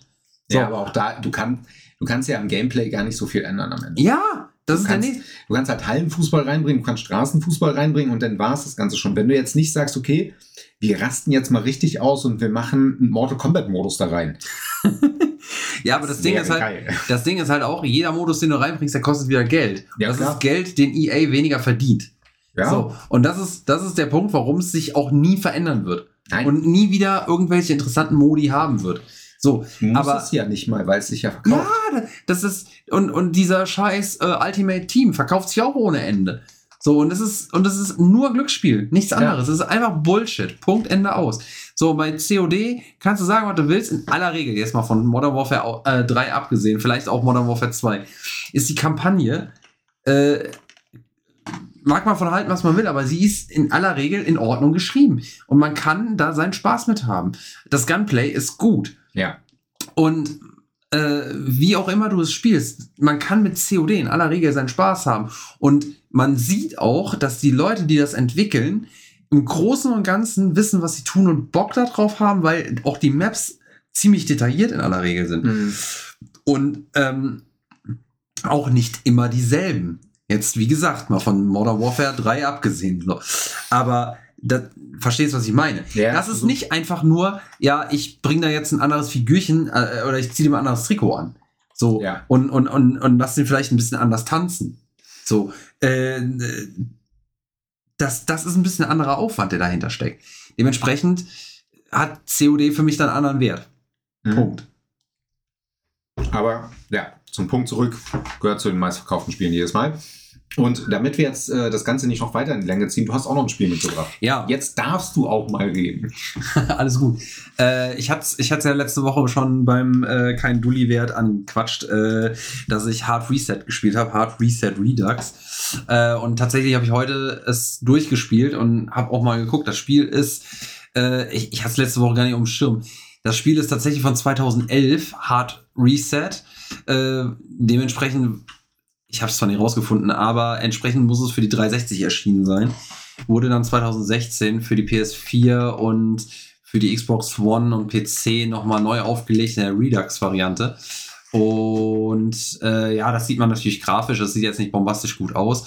Ähm, es ist aber für das, was es ist. Also es ist immer so eine Sache dessen, was man erwartet. Ich habe da tatsächlich überhaupt nichts erwartet.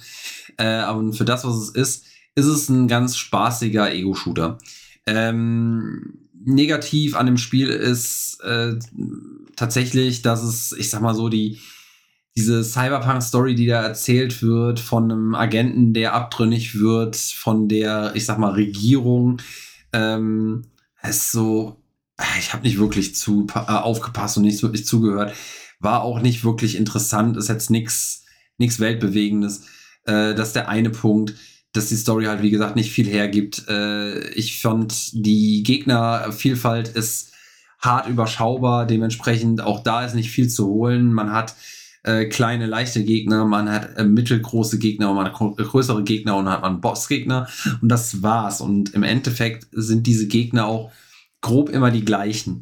Also tatsächlich auch äh, in den höheren Level. Menschlich oder was? Hauptsächlich Roboter, beziehungsweise es ist, es ist so ein bisschen eine Terminator-Story. Die Maschinen haben diese Cyberpunk-Stadt äh, übernommen. Hm. Und ähm, dementsprechend ist das, was man bekämpft, tatsächlich mindestens Cyborg. Ja, also man hat auch so ein paar menschliche Gegner, die sind im Grunde, also die wirken menschlich, sind aber wahrscheinlich Cyborgs, klingen auch wie Zombies, verhalten sich auch wie Zombies und sind sehr leicht beiseite zu fegen. Ähm, man hat äh, so ein gewisses ähm, RPG-System drin, als dass man sich quasi so, äh, ja, nicht wirklich RPG-System, aber man kann sich äh, durch Killen von Gegnern und durch Einsammeln von äh, orangefarbenen Items kann man sich ähm, Upgrade-Punkte ähm, sammeln, die dann, äh, wenn man genug davon hat, dazu führen, dass man halt auch Upgrades durchführen kann an gewissen äh, Säulen und Punkten. Ähm, und damit kann man dann halt neue Waffen freischalten oder diese Waffen, die man freigeschaltet hat, auch äh, in ihrer Wirksamkeit aufleveln. Äh, oder eben halt ähm, auch die eigene Ausrüstung, so dass man halt mehr Trefferpunkte hat oder mehr, ähm, äh, mehr Schild. Ähm, genau, ich hatte letzte Woche schon gesagt, man kann auch äh, die Umgebung so ein bisschen zu seinem Vorteil nutzen. Man hat immer so ein paar Punkte, äh, wo man drauf schießen kann, die entweder explodieren oder halt so ähm, Blitze imitieren, also so äh, Elektropunkte. Ähm, das ist eigentlich nochmal ganz cool. Da kann man dann halt auch wirklich mal größere Gegnerhorden, die ankommen, weil die kommen halt immer in so kleineren Horden zumindest. Kann man die mal so ein bisschen ausbremsen. Äh, oder halt auch mal größere Gegner tatsächlich relativ schnell in Schach bringen. Ähm, ja, äh, wie gesagt, äh, an sich eigentlich ein ganz spaßiges System ähm, und wie gesagt, für das, was es ist, macht es das gut. Was mir daran halt ein bisschen gefehlt hat, ist das fehlende Waffenfeedback beziehungsweise das äh, gering ausfallende Waffenfeedback, weil ähm, so wirklich Impact hat das nicht. Mhm. Also weder soundmäßig, äh, aber man muss auch dazu sagen, das Spiel von 2011 ist das Grundspiel. Da war das auch noch nicht so krass vertreten. Also ich kann mich jetzt nicht daran erinnern, dass da das Waffenfeedback so groß geschrieben worden ist, wie es heute zum Beispiel ist, dass du auch noch, sag mal, Kugeln ins Fleisch einschlagen hörst, so theoretisch, weißt du. Was ja Ähm, theoretisch in der Form immer unrealistisch ist, aber Ja, natürlich, aber es gibt selbst so Klassiker wie in Half-Life haben dieses Feedback in der Form gar nicht. Genau. Weil Ich das jetzt letztens noch mal gestartet habe, Genau. den ersten Teil. was man Aber wie du sagst, es war nicht wichtig. ja, beziehungsweise man hat darauf halt noch nicht so geachtet oder was Mhm. Aber was hier zum Beispiel mir aufgefallen aufgefallen ist, dass zum Beispiel, äh, wenn man sich die Shotgun freischaltet, die Shotgun fühlt sich halt nach nichts an. So, das ist, das ist traurig. Und das war halt bei Half-Life schon anders. Also man hat da schon gemerkt, okay, da ist Wumms hinter.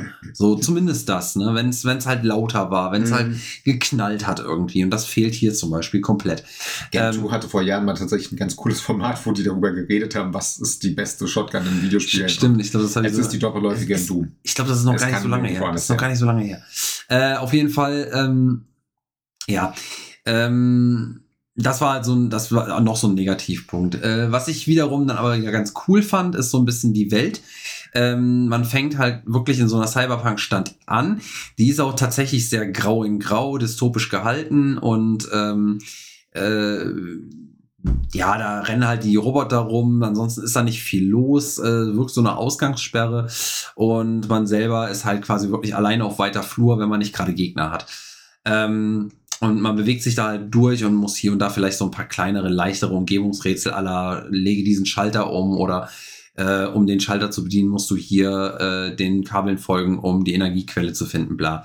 Also ganz, ganz simpel gehalten tatsächlich. Das Spiel ist auch nicht lang. Ich glaube, ich habe das jetzt in sechs Stunden, sechseinhalb durchgehabt. Ähm, ja, also das ist halt wie gesagt ganz, ganz leichte Kost in dem Fall. Was äh, ich ganz cool fand, ist, dass sich das Setting so ein bisschen ändert. Also wenn man so ein bisschen weiterkommt in den späteren Leveln, äh, sieht man tatsächlich auch Tageslicht, man sieht ein bisschen Vegetation, wenn man so ein bisschen an die äußeren Gefilde der Stadt kommt. Also es ist so eine abgeriegelte Stadt, äh, so wie sich aus der Story raushört. Und ähm, man, also unser Charakter weiß zum Beispiel gar nicht, dass es außerhalb der Stadt äh, noch Leben gibt. Also man geht davon aus, äh, dass das nicht der Fall ist. Und äh, das Ganze oder dafür verantwortlich ist ein Angriff der Maschinen, aller Terminator quasi, wie gesagt. Und man macht quasi diese ganze, dieses ganze Spiel oder diese ganze Mission, die man da verfolgt, findet äh, vom, von dem, was man so sieht, im Verlauf einer Nacht bis zum Sonnenaufgang statt. Ähm, so wie sie es darstellt, würde ich das jetzt einfach mal so schlussfolgern. Ähm, was ich halt, äh, um das Ganze jetzt mal so im Abschluss zu bringen, ich wollte da gar nicht so lange drüber seiern, aber es gibt dann doch ein bisschen was her. Ähm, was ich halt ein bisschen traurig fand, ist tatsächlich das Ende, ähm, weil es ist halt wirklich so, dass das Ende ein harter, also der härteste Cliffhanger ist, den ich, ich glaube, in meiner gesamten Gaming-Historie äh, Historie so wahrgenommen habe. Ähm, weil es war halt für mich wirklich so, ich habe der Story halt, wie gesagt, nicht groß zugehört. Und dann geht das so ein bisschen weiter, so die Umgebung verändert sich allmählich so ein bisschen und ich, das fand ich auch einmal interessant. Die Sonne geht auf, es wird ein bisschen grüner. Äh, auf einmal meldet sich jemand anders übers, äh, übers Holo und, und erzählt so, ja, hier Haven und bla und blub und wir sind die Menschen von außerhalb und äh, dann kommt die Frage auf, wie haben die das überhaupt geschafft und wie können die da leben und wie sieht das da jetzt aus und so. Und das war so ein Punkt, wo ich mir dachte, oh, das, das, das klingt interessant, das klingt interessant. Und man arbeitet immer weiter darauf hin, dass man diese Leute halt trifft. Und am Ende trifft man diese Leute auch. Und ähm, dann, dann äh, gibt es so dieses Gespräch und zwischen, zwischen wem auch immer, ich weiß noch nicht mal, was für eine Rolle der bei diesen Leuten spielt. Äh, er ist auch noch ein ganz anderer, den hast du, mit dem hast du noch nie gesprochen. Also man hat vorher dann mal so eine Frau gehört und das war aber ein Kerl, ähm, der auf einmal mit dir spricht. Dann steigen also die, dann, dann hast du so diese Kameraeinstellung, wie wenn du äh, gleich weiterspielen würdest, dann steigen zwei Leute in den Hubschrauber ein und, und fliegen weg in den Sonnenaufgang und auf einmal kommen die Credits. Und vorher kriegst du noch gesagt, äh, kommt diese Frage, ey, what the fuck, what's, what's fucking on here and äh, bla bla. Also war, muss man auch dazu sagen, der Hauptcharakter ist ein ganz unleidlicher, ganz edgy äh, Badass, der immer nur what the fuck, and fuck you and uh, tell me what's. Also der, der verhält sich richtig arschig gegenüber jedem, egal ob er ihm helfen will oder nicht. Ähm, also so wie das halt damals war äh, in den Spielen, äh, richtig nervig. Und äh, das war dann auch hier so und dann kriegt er noch gesagt, ja, äh, ich erkläre dir alles, wenn wir dann, äh, ne, wenn es dann soweit ist. Dann fliegen die in den Sonnenaufgang und ja, erklärt wird gar nichts und so weit war es nie. Ähm, weil es gibt halt, soweit ich weiß, keinen zweiten Teil zu diesem Spiel, der offensichtlich geplant war. Und ja, also wie gesagt, also einen härteren Cliffhanger habe ich noch nicht erlebt. Ähm, summa summarum, wie gesagt, das Spiel ist ganz spaßig gewesen. Also ich hatte dann tatsächlich auch Bock, das weiterzuspielen. Ähm, und für mich ist es halt, ja, ich sag mal, rund, gerundet eine, eine 7 von 10. Ähm, und damit, also das habe ich mir schon so währenddessen gedacht, damit bin ich auch mit dem Metacritic und OpenCritic, glaube ich, ziemlich d'accord, was da äh, so angesagt war. Ähm, es gibt ein Lautlet, was, glaube ich, 8 von 10 gegeben hat. Da habe ich auch gedacht, so, oha, da hat er viele Augen zugedrückt. Ähm, oder, äh, oder seid ganz leicht zu beeindrucken. Also, weil da bin ich dann doch, nee, nee, wirklich nicht. Aber so für, für mal so, so ein Shooter nebenher, wirklich, also mehr ist es nicht. So ein ganz, so ein kleiner, seichter Shooter nebenher für mal, ey, du hast eine Stunde, eine halbe Stunde Zeit, so habe ich es die meiste Zeit gespielt. Außer die, ich glaube gestern und vorgestern habe ich tatsächlich ein bisschen mehr reingesteckt. Aber dafür ist das Ding echt geil. Also mhm. wirklich. Äh, ich habe das und ich, wir haben uns vorhin schon drüber unterhalten. Du wusstest wesentlich mehr darüber als ich, so von wegen, wann es rausgekommen ist und wie es bewertet und wie es angekommen ist. Ich habe das Ding, ich glaube, vor äh, zwei, drei Monaten gekauft für ein Apple und ein Ei. Lasset maximal drei Euro gekostet haben auf dem äh, auf, auf äh, Xbox Store, also Microsoft Store. Äh, und habe das Ding halt erstmal liegen gehabt und irgendwann einfach mal installiert und gespielt. Mhm. Also ich wusste nichts davon. Ich habe es noch nie gehört und gar nichts. Äh, und dafür war es dann auch, ich, also für das, was ich bezahlt habe und jetzt auch gerade bei Steam für 1,99, also dafür ist es vollkommen in Ordnung. Absolut in Ordnung, kann man machen und äh, ist, ist für das Geld, also das Geld ist es auch dann, finde ich, wert mhm. und für das Geld ist es auch absolut ein, ein absolut guter Titel. Für das, was es ist, wenn man nicht da jetzt absolutes Story-Highlight und Shooter-Highlight erwartet. Wollte ich gerade sagen, wenn man nicht so auf Story steht, kann man es halt machen. Ey, wie gesagt, also die Story entwickelt sich ja äh, nach hinten raus echt ganz gut, nur leider halt zu spät. So, für das, was das Spiel dann nachher bietet. So, das ist, das ist echt traurig. Aber ja. ansonsten, wie gesagt, also so rein, rein für das, was es ist, wie gesagt, war es echt eigentlich cool. Ja, äh, ich habe auch leider einfach keine Fragen dazu, ähm, weil. Ja, ich, glaub, ich, ich habe auch die, ich, ich glaube auch ganz ehrlich, ich habe jetzt einfach viel, ich, ich habe schon für das, was das Spiel eigentlich ist, habe ich viel zu lange drüber geredet. ja, es Aber, ist halt äh, Ballern und das Einzige, was mich halt wirklich stören würde, sind Waffenfeedback. Ich bin leider da sehr empfindlich, wenn ein Spiel kein gutes Waffenfeedback hat. Ja, also das Ding ist halt, wenn du zum Beispiel hier, also wir haben jetzt gerade tatsächlich auch so ein, so, so ein Gameplay laufen, wenn du diesen Blaster spielst, der da gerade gezeigt wird, also gibt es halt so einen Plasma-Blaster oder Plasma-Rifle, ähm, dann ist es gar nicht so schlimm, finde ich, weil da ist das Feedback, also äh, in Ordnung, weil es ist ja, ne, du, du schießt im Grunde genommen konzentrierte Lichtkugeln, mm. mehr ist es nicht. Und was für ein Feedback wirst du davon haben? Und da hast du auch ein gewisses Feedback. Ich finde, das Feedback ist tatsächlich, das Schwächste ist bei der Shotgun und äh, bei, den, bei den tatsächlichen ähm, bei den tatsächlichen Gewehren, also so ein mhm. Maschinengewehr was weiß ich nicht was. Und bei Granaten habe ich immer so ein bisschen, also bei, bei richtigen Explosivgranaten okay, aber hier bei diesem äh, gibt es auch noch Elektro, Elektro ähm, Mörser nennt sich das. Da habe ich das Gefühl, der taugt gar nichts. Und es gibt noch eine Railgun, die ist ziemlich gut. Also es ist tatsächlich das Feedback, zumindest gefühlt, hängt extrem von der Art der Waffe ab, die man wählt. Mhm. Was ich noch ein bisschen traurig fand oder ein bisschen schwierig fand, ist, wie man diese Waffen anwählt. Weil dafür muss man tatsächlich, also auf der Xbox, einen Schulterbutton drücken äh, und muss auswählen. Und das nimmt einen erstmal komplett aus dem Spiel raus. Ähm, ich meine, das ist bei Serious Sam zum Beispiel genauso. Mhm. Das nimmt einen auch aus dem Spiel raus. Ich fand es da nur nicht ganz so, warum auch immer, ich fand es da nicht so schlimm. Ähm, was Hard Reset aber dann noch ganz cool hat, was dann später kommt, man kriegt noch einen Katana. Und mit dem Katana, das ist echt ziemlich, nicht OP, aber es ist schon ziemlich gut gepowert. Mhm. Und ähm, das, das macht schon Bock, da sich so durch so, äh, durch, durch diese Cyborgs Menschen zu schnetzeln oder durch, äh, also bis, bis zu auch größeren Gegnern, taucht das Ding echt gut. Und das macht schon Laune. Mhm. Ähm, aber wie gesagt, es ist halt, es ist, es ist ein ausgewogener Titel. Es ist nichts mhm. Dickes, also es ist auch keine absolute Vollkrücke. Äh, und dementsprechend, ähm, und für so einen schmalen Taler ist das ein ziemlich geiles Spiel. Ich muss jetzt auch gerade mal gucken, welcher Entwickler das war. Und äh, oh, das tatsächlich existieren die noch. Das ah, Flying, Flying Wild Dog. Genau, die ja, äh, genau. Äh, Shadow Warrior Spiel gemacht hat, die ich leider nie so gut fand, wie ich immer gehofft habe. Aber letztes Jahr auch Evil West rausgebracht haben, was für mich ein absoluter Überraschungshit war. Was, was ich immer noch spielen will. Ja, kann ich nachvollziehen. Aber auch nicht überall immer zu kaufen, weil sich das leider, es lief halt ein bisschen unterm Radar, das ganze Spiel. Digital kriegst du natürlich immer wieder hinterhergeworfen, aber die Disk-Version habe ich, glaube ich, bisher nirgendwo unter 35 Euro gesehen. Ich auch nicht, deswegen habe ich was nicht. über ein Jahr alt ist, ist das schon ordentlich. Ja. Ich glaube, das wäre für mich so, so, so ein Grund, vielleicht dann doch nochmal dahin zu gucken, weil ich einfach Evil West so gut fand. Auch wenn ich Shadow Warrior nur okay fand. Ja. Gerade den dritten, den habe ich auf der Xbox im Game Pass dann mal angetestet und das war dann eher so. Ja. Da haben die aber auch das Waffenfeedback noch nicht so richtig äh, hingekriegt. Hm. In Evil West hat es nachher funktioniert, aber es lag einfach daran, dass die Waffen lauter und wuchtiger wirkten. Ja, aber das ist es ja. Das ist genau, also wie, wie man es hinkriegt, ist ja erstmal egal. Ne? Aber Mhm. es muss halt, wenn es knallen soll, dann muss es halt auch knallen. Ne? Richtig, ist halt immer das Problem bei äh, Waffenfeedback. Du hast halt die Möglichkeit, entweder genau durch ein akustisches Feedback das gut zu machen, vielleicht auch eine Vibration mit reinzusetzen, oder halt das, was du gerade meintest, dieses ähm, Geräusch, als würde es in Fleisch rein. Äh, Ja, oder halt- Was halt ein Call of Duty zum Beispiel macht. Du Ja. ja aber dieses.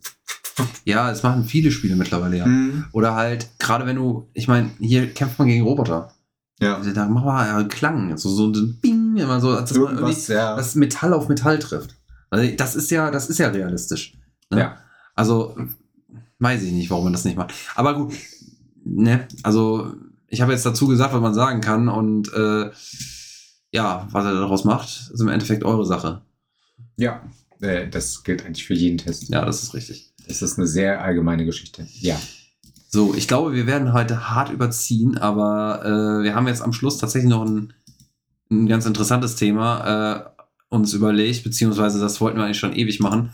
Ähm, und äh, ja, äh, ist auch, boah, wie, wie, wie, wie leitet man das ein? Also, äh, vielleicht mal ganz plump. Ähm, Überschrift der ganzen Geschichte ist Videospiele als Kunst. Und das ist so ein, so ein Punkt, den wir schon ein bisschen länger eigentlich ausbrüten, sag ich mal, Mhm. wo wir eigentlich schon länger mal drüber reden wollten.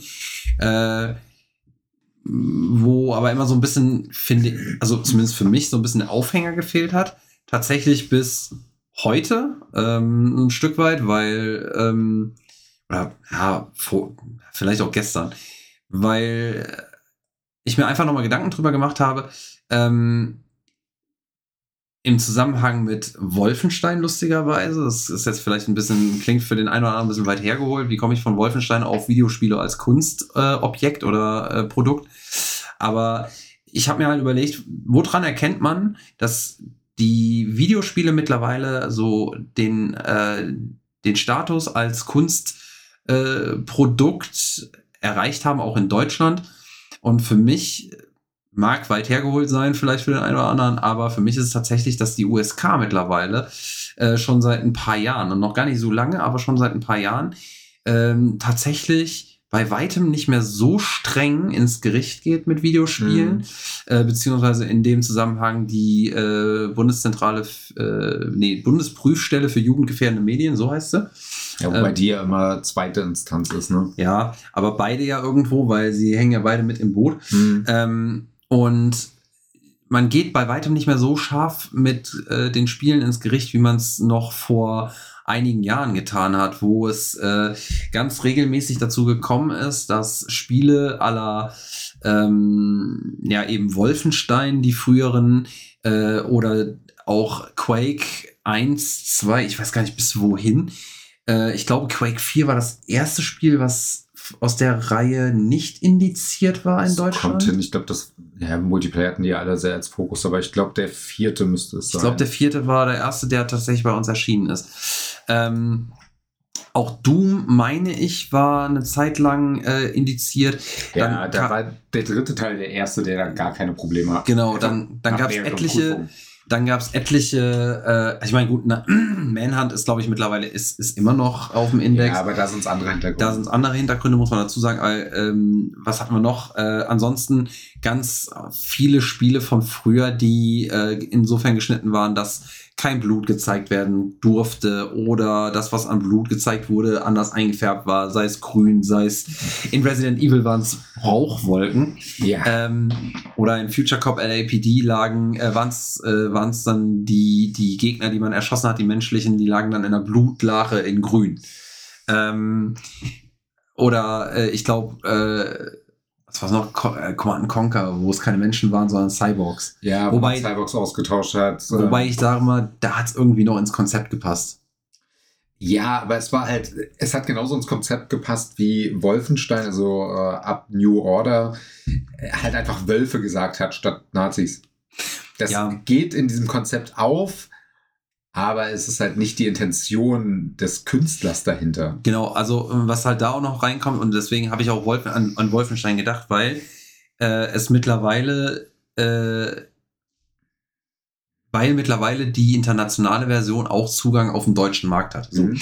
Äh, die internationale Version, wer es jetzt vielleicht nicht weiß, also die ursprüngliche deutsche Version hat keine volksverhetzenden Symbole, keine Hakenkreuze äh, im Spiel implementiert und es gibt eine, äh, es gibt ein paar Szenen, wo auch Hitler auftritt und da hat er schlichtweg keinen Bart. So. Das Ähm, war, ich glaube, der zweite Teil von Wolfenstein. Ja, irgendwie sowas.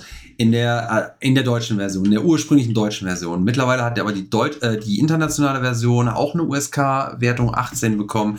Ist nicht mehr verboten, beziehungsweise nicht mehr geschnitten. Und äh, da sind eben diese Symbole erlaubt.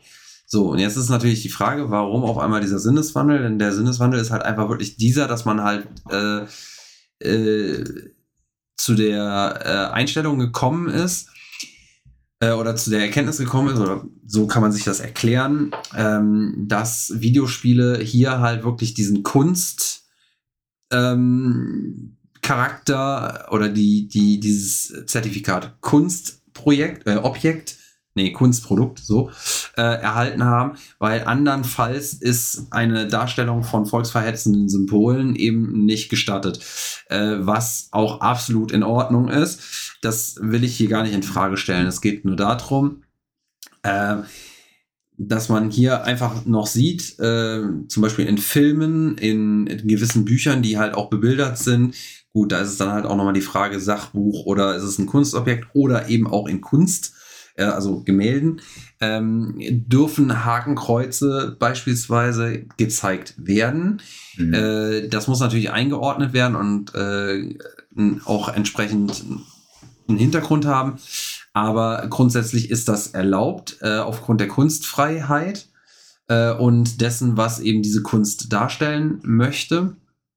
Und äh, dadurch kann man dann auch Rückschluss ziehen, dass eben hier das Videospiel auch langsam in diesem Bereich angekommen ist Mhm. weil man sagt, okay, äh, Hakenkreuze sind in, in dem Kontext, den das Spiel bietet, äh, in Ordnung. Mhm. So, äh, weil diese Hakenkreuze und die Darstellung von Hitler hier keine Verherrlichung darstellen, sondern eben ein Teil der Satire, die das Spiel darstellt Mhm. und dessen, was man an, als äh, Auftrag halt hat, ähm, einfach nur als ja, Objekt oder beziehungsweise als, ja, ich sag mal, als ähm, kohärentes Darstellungsmerkmal dann quasi sieht. So, ich glaube, so kann man es am besten darstellen. Äh, wir haben uns dann, beziehungsweise ich habe mich mal ein bisschen reingelegt, äh, äh, re- reingelegt, reingelesen, ähm, habe selber mal geschaut, okay, wie, wie definiert sich eigentlich Kunst? Äh, und Kunst, in dem Fall ist es halt, ist halt dieses, dass man, ähm, dass man durch das Machwerk versucht, also man möchte äh, Emotionen äh, erzeugen beim Gegenüber, bei demjenigen, der, äh, der das konsumiert, also äh, wie auch immer geartet. Das schafft eben Musik in aller Regel, das schafft äh, bildende Kunst, also sprich ähm, Gemälde, das schaffen äh, na, wie heißen diese Dinger? Skulpturen. das, äh, das sollten auch Filme schaffen. In aller Regel äh, löst das ja in uns irgendwas aus. Und wenn es nur ist, ich fühle mich unterhalten. Mhm. Ähm, und es spiegelt auch immer äh, ein Stück weit die Gesellschaft, die aktuelle Gesellschaft wieder, ähm, oder beziehungsweise auch die Gesellschaft, die dann halt dargestellt werden soll, sei es jetzt, also man kann natürlich auch Kunst äh, rückwirkend darstellen, also sprich, ich kann auch ein Spiel oder einen Film über das Römische Reich machen Mhm. äh, oder ein, ein Gemälde machen und kann in, in diesem darstellen, kritisch darstellen, meistens, ähm, wie die Gesellschaft damals funktioniert hat. Ähm, wichtig ist aber auch immer hier zu sehen, dass dieses Kunstprodukt auch immer so ein äh, dem Zeitgeist unterliegt. Ähm, wie oft hört man es, äh, dass ja, wenn ein Film über die 80er besprochen wird, äh, dass irgendwelche Sprüche äh, analysiert werden, wo es dann heißt, oh, das hätte man heute so nicht mehr sagen können.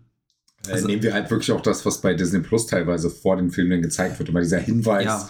kommt aus der, einer anderen Zeit, das war damals falsch, ist heute falsch. Ähm, ich finde diesen Hinweis auch meistens sehr dumm. Ja, also was heißt dumm, aber das Ding ist halt, ich, ich fände es viel dümmer, oder ich finde es viel dümmer, ähm, Filme, die von 1940 sind, 1920 sind oder was auch immer, äh, nachträglich nochmal zu bearbeiten, um gewisse Dinge rauszuretuschieren ja. oder äh, äh, zu entfernen, um dann das Kunstwerk, das Machwerk ähm, zu verfälschen. Mhm. Äh, nur um dem jetzigen Zeitgeist anzupassen, der damals überhaupt nicht in, in die Waagschale geworfen worden sein kann. Und äh, das ist auch immer, finde ich, ein ganz wichtiger Punkt, sich dessen mal klar zu sein. Das ist, wie gesagt, das ist immer ein Produkt, äh, das unter dem Zeitgeist entsteht. Und dementsprechend ist, finde ich, das auch so einzuordnen ist. Mhm.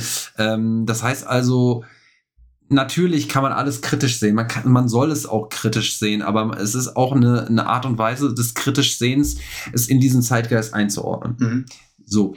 Ähm, ja, und ich finde, dass es zum Beispiel auch ein Teil unseres Zeitgeistes jetzt ist, dass Videospiele in diesen Kanon der Kunstprojekte und Objekte reinkommen, äh, Produkte, Menschenskinder, das ist ein schwieriges Wort, ähm, finde ich, ist, ist, ist ein Teil unseres Zeitgeistes und ich finde, es ist eine gute Entwicklung. Mhm. Ähm, vor allem, weil Videospiele einmal sowieso schon in ihrer zwar kurzen Geschichte, aber trotzdem eine sehr turbulente Geschichte haben mhm. ähm, immer durch Diskussionen gegangen sind. Äh, Gerade ganz, pro, also was ja immer prominent war, war Gewalt in Videospielen.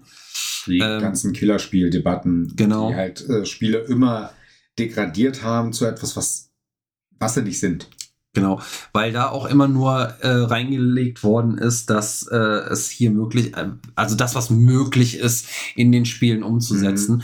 Und das natürlich komplett nicht in den Kontext äh, gelegt worden ist, ähm, weshalb das in dem Fall zum Beispiel gemacht wird. Und es ist auch immer so, dass diese Debatten natürlich auch immer von Leuten geführt worden sind, die mit Videospielen so gar nichts am Hut haben. Ja. Also noch nie ein Videospiel selber wirklich gespielt haben. Äh, wahrscheinlich in aller Regel. Ähm, natürlich kann man äh, darüber diskutieren und ist eine zum Beispiel auch eine Alterseinordnung nicht unwichtig. Und äh, was jetzt nicht heißt, dass ich jetzt denke, okay, ein Zwölfjähriger sollte kein Spiel ab 18 spielen dürfen. Es sollte nur so weit sein, dass äh, meiner Meinung nach, wenn es denn so ist, äh, sollten zumindest die Eltern sich durchaus die sich darüber bewusst sein, was wird da gespielt und sollten das entsprechend aufarbeiten können. Das weißt du genauso gut wie ich, tun die meisten halt leider nicht. Das Deswegen ist dann wieder haben wir halt genau und das ist wieder das ist dann wieder ein Problem. Andererseits bin ich auch da der Meinung, äh, ich sag mal so, wir beide sind selber, was das angeht, äh, wahrscheinlich auch immer zu früh dran gewesen und äh, wir sind trotzdem keine Menschen, die äh, mit dem Messer rumrennen und Leute umbringen, weil wir äh, so äh, entmenschlicht sind durch Gewaltspiele, dass wir, dass wir das nicht unterscheiden können. Weil ich da mir auch immer ja, wieder also, diese Frage stelle, ist die Gewaltdarstellung damals dann halt so schlimm gewesen im Vergleich zu heute? Weil das, was du heute in Spielen ja. siehst, und da muss ich Last of Us nochmal ansetzen, das ist halt nochmal ein ganz anderes Level. Stimmt. bei GTA. San Andreas damals halt eine Blutfontäne gesehen hast, wenn du mit einer Kettensäge rumgerannt bist oder heutzutage siehst, wie jemand erstochen wird und meine Fresse, sind das krasse Gesichtsausdrücke, die ja drauf haben. Ja.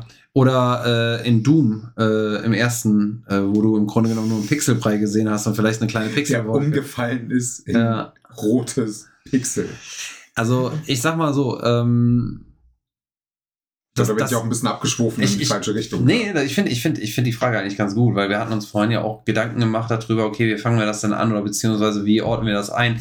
Wann hat es angefangen ähm, mit der ersten, äh, ich sag mal, Ausrichtung, dass Videospiele Kunst sein mhm. hätten können, rein designtechnisch? Wann gab es Design in Spielen? Ähm, und da können wir, können wir, können wir bestimmt gleich nochmal drauf zurückkommen, aber ähm, also die Gewaltdarstellung ist definitiv detaillierter geworden und sie ist definitiv mhm. Krasser geworden. Und das Beispiel von Last of Us 2 ist ein gutes, weil äh, eben die Gesichtsdarstellung ja auch der Punkt war, wo sich viele drauf ähm, gestürzt haben. Ähm, wobei man hier auch sagen kann, gerade durch die Gesichtsausdrücke bringt das ja auch noch mal ein bisschen mehr diese, äh, vielleicht auch, äh, das war ja auch so ein bisschen das, was dann gesagt wurde, war so ein bisschen der Punkt, dass man auch darüber sich Gedanken macht, was für Konsequenzen löst das aus. Also man sieht ja beide Seiten auch. Also wenn Ellie äh, die die Menschen umbringt, äh, hat Abby auf der anderen Seite einen Freund verloren, zum Beispiel. Mhm. Äh, wenn ich die Gesichtsausdrücke sehe, dass ich mir Gedanken mache, scheiße, ich habe da gerade wen umgebracht und den, also der hatte Schmerzen, der ist, der hat gerade um sein Leben gebankt für die letzten ja. Sekunden. Und das ist ja auch ein Punkt, der äh, in Kontext gebracht werden muss. Und früher war die Gewalt in Spielen zwar nicht so, nicht so explizit, vielleicht erkennbar, dadurch aber vielleicht auch ähm, weiter in der Ferne gerückt. Ich mhm. weiß nicht, ähm, ob, ob, das, ob das vielleicht eine Rolle gespielt hat. Was man vielleicht eher reinbringen kann, dass äh, gerade jetzt zum Beispiel das erste Doom ist, ich habe es neulich noch gespielt da ist ja nicht wirklich eine Story hinter. Also, mhm. beziehungsweise, es gibt eine Lore, ja. Aber, aber die wird Lore nicht, ist halt keine Story. Das ist nun einfach so.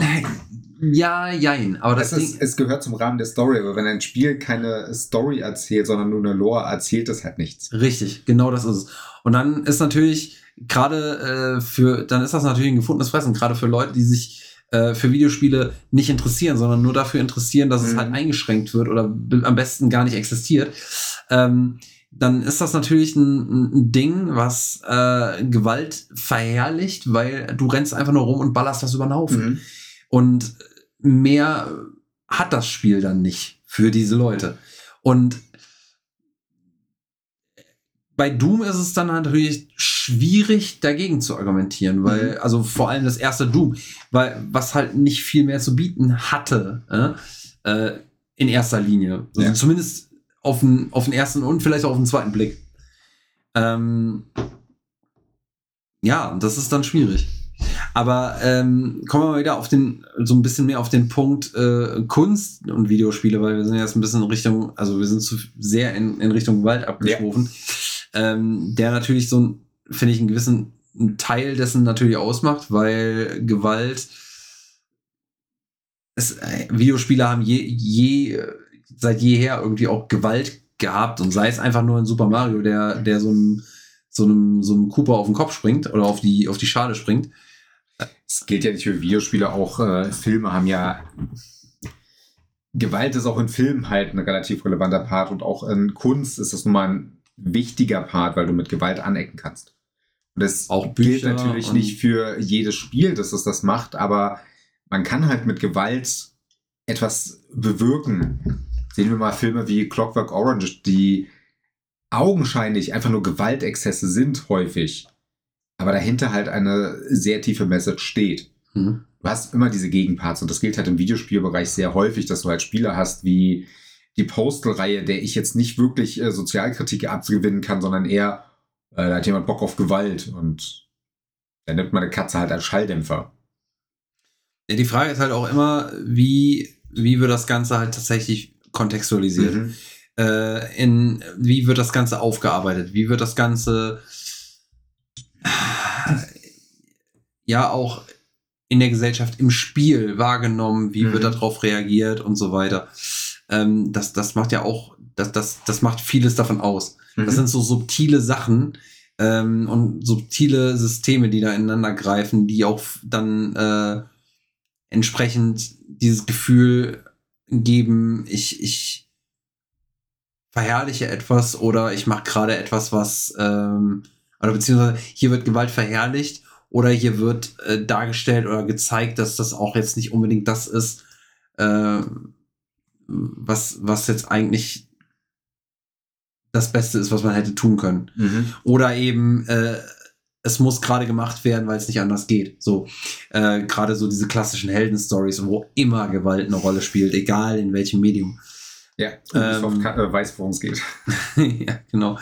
ähm, aber weiter noch mal ein bisschen anders gefasst oder bisschen, noch mal ein bisschen mehr auf auch Darstellung gefasst, ist es halt auch so, und da haben wir vorhin schon mal drüber gesprochen, dass äh, es ja jetzt nicht nur darum geht, also beziehungsweise Kunst in Videospielen nicht nur dadurch erkennbar ist, dass jetzt auch äh, mehr Gewalt zugelassen wird und dass halt auch verfassungsfeindliche Symbole in gewissen Kontexten äh, gezeigt werden dürfen, sondern es geht auch darum, ähm, dass es ja tatsächlich auch äh, Gedankengänge darauf verbracht werden, wie möchte ich jetzt mein Spiel darstellen. Also mhm. tatsächlich der Artstyle, den wir vorhin schon mal erwähnt haben, ähm, wo ich gesagt habe, ein Spiel, das sich an der Realität orientiert, möglichst eins zu eins, wäre für mich, ähm, da tue ich mich schwer, das als Art-Style, also mhm. also als Kunststil, als Kunstrichtung einzuordnen. Natürlich gibt's auch ähm, diese, äh, auch in der, in der Malerei, diese Altmaler, äh, altmeisterliche Kunst, wo es tatsächlich darum geht, möglichst eins zu eins die Realität abzubilden und fotorealistisch zu malen. Und äh, das, das gibt's da auch. Es ist aber für mich jetzt nicht ein Artstyle, das ist eine Kunst, eine mhm. handwerkliche Kunst, das so perfekt hinzukriegen. Ja, keine Frage. Ähm, die unfassbar viel Übung und Arbeit erfordert. Aber es ist für mich kein Art-Style. Es ist, es ist nichts, was, was besonders ist, was besonders kreativ ist in der eigenen Vorstellungskraft. Mhm. Und ähm, da gibt's dann wieder andere Beispiele, wo ich dann, die, die, die, die ich zum Beispiel ziemlich feiern kann, wo ich sage, das löst auch was in mir aus, weil ich direkt das Gefühl habe, boah, geil, da will ich reintauchen, ich will sehen, wie, wie stellen sich, wie stellen sich andere Situationen, also wie sind andere Situationen dargestellt, wie sind äh, andere Bereiche dargestellt. Chia war ein gutes Beispiel aufgrund mhm. des Artstyles. Oder ähm, was, was gibt's noch?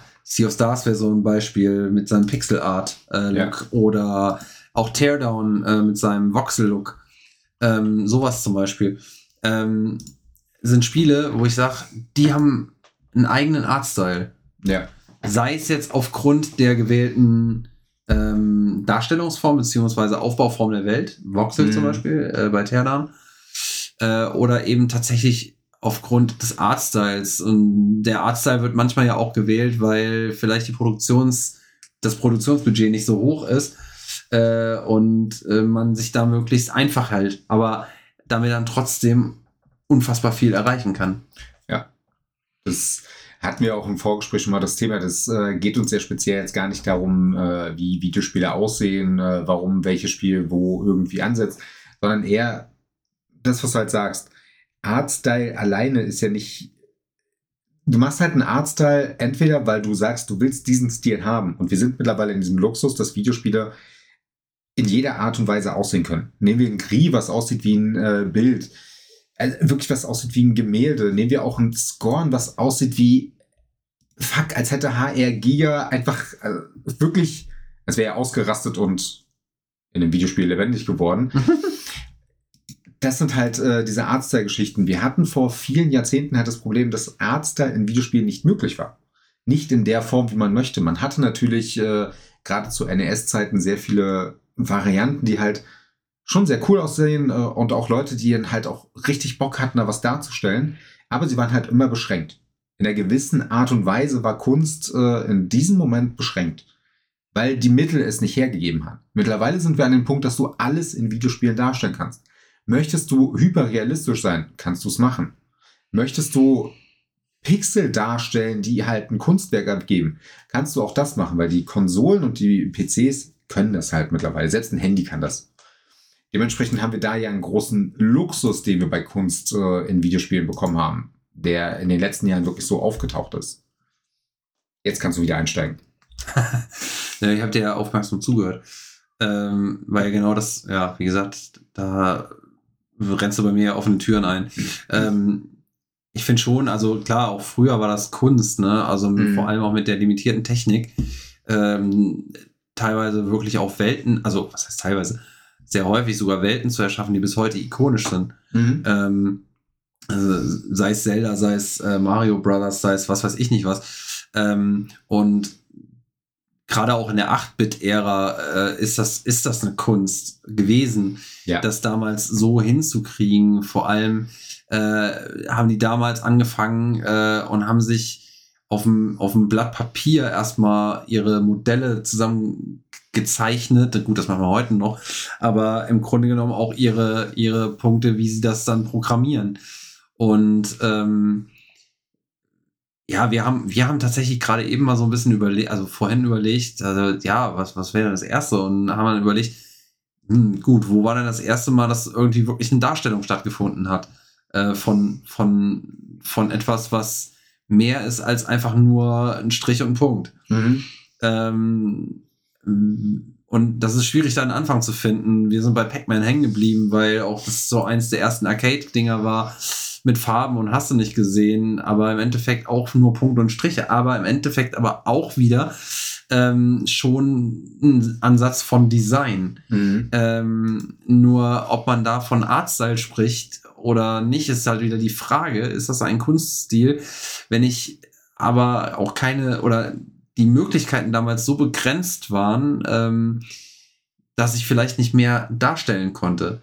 Dass ich, Mhm. dass ich gar nicht äh, detaillierter, nicht, nicht, nicht tiefer reingehen konnte. Und wir können gerade bei Pac-Man nochmal bleiben, weil das ist auch mal ganz interessant. Ne? Wir haben ja einmal diese, jeder von uns hat Pac-Man vor Augen, die, die blauen Linien, die weißen Punkte, die Geister in, Mhm. äh, was hatten wir, Rot, Gelb, äh, Violett und Blau. ja. ja.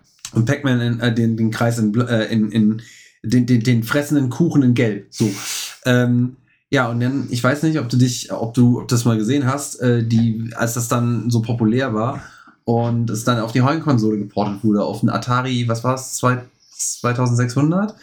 Auf jeden Fall äh, die erste Heimkonsolenversion davon, die einfach äh, komplett gedowngradet werden musste, weil die Leistungsfähigkeit einfach nicht da war.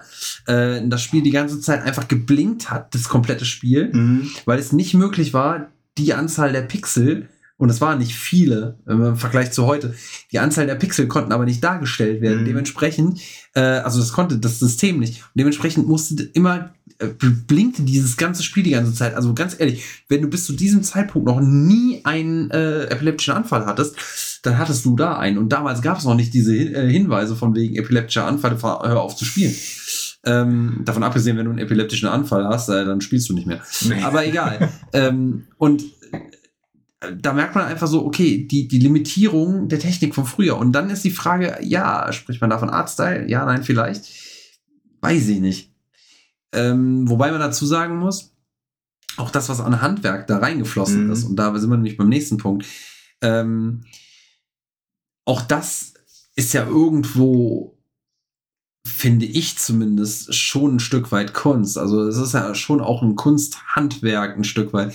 Ähm, wenn man jetzt eine Definition von Handwerk nachschaut, dann wird Handwerk häufig einfach nur mit äh, Erstellen von, von, äh, von Nutzungsgegenständen oder Nutzeigengegenständen und äh, Reparatur äh, gleichgesetzt. Nur ist es aber auch so, dass man ganz klipp und klar sagen muss, äh, es gibt ja auch Kunsthandwerk und äh, Handwerk ist meiner Meinung nach das, was du ähm, durch Übung und Lernen äh, an, an, an Skill dir aneignen kannst. So Mhm. würde ich das jetzt mal für mich so sehen. Und dementsprechend steckt ja auch in jedem Spiel Handwerk auch so oder so drin.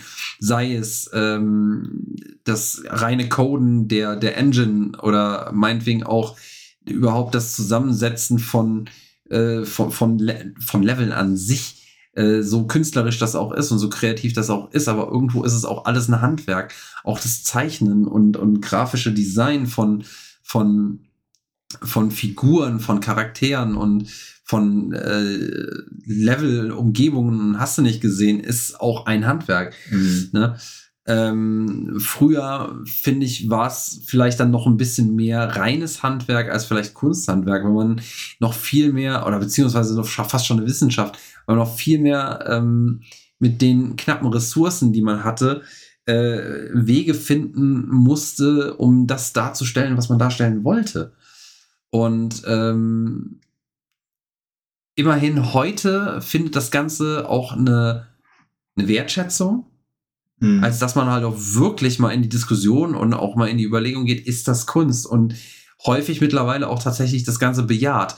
Und früher war es dann halt ja eher nicht so. Es wurde eher belächelt. Es wurde ähm, ja als sinnlose Spielerei gesehen. Der Computer war ein Ding zum Arbeiten. Und ähm, ja, die Tatsache, dass man Spiele darauf gespielt hat oder auch entwickelt hat, teilweise auch einfach, um zu gucken, was kann das Ding ja. eigentlich, äh, ganz häufig sogar, ähm, ja, war, war dann halt eher so ein Ding, was belächelt worden ist. Ja, aber ja, das ist ja der Punkt, auf den ich jetzt äh, vorhin auch schon mal hinaus bin, ne? dass es früher mehr Zweckmäßigkeit war dahinter, was nun mal halt dieser Technik geschuldet ist, die man hatte. Ähm, das ist halt der Nachteil, den halt äh, das Medium Videospiel einfach hatte. Es hatte das Medium, also Film als Medium hatte das Problem so in der Form nicht. Film hat im Grunde nur drei verschiedene Stufen durchziehen müssen. Es ist von äh, Stummfilm auf Ton und von Schwarz-Weiß auf Farbe gegangen und danach war eigentlich Schluss. Videospiele ist von, okay, du hast fünf Pixel, die du darstellen kannst, zu Du kannst alles darstellen. Du kannst die reale Welt darstellen. Wenn man sich bei YouTube mal ansieht, was manche Leute innerhalb von zehn Minuten bei der Unreal Engine schaffen, du hast eine Darstellung der realen Welt.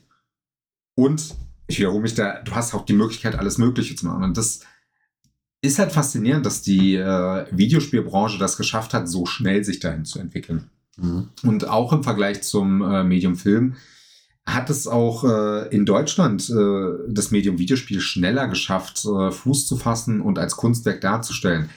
Ja, wir hatten die Phase, wo sowas wie ein River Raid indiziert wurde, wo du mit einem Pixel-Flugzeug, was aus fünf Pixeln bestand, Brücken abschießt, die aus sieben Pixel bestanden. Und das war damals schrecklich und äh, gewaltverherrlichend.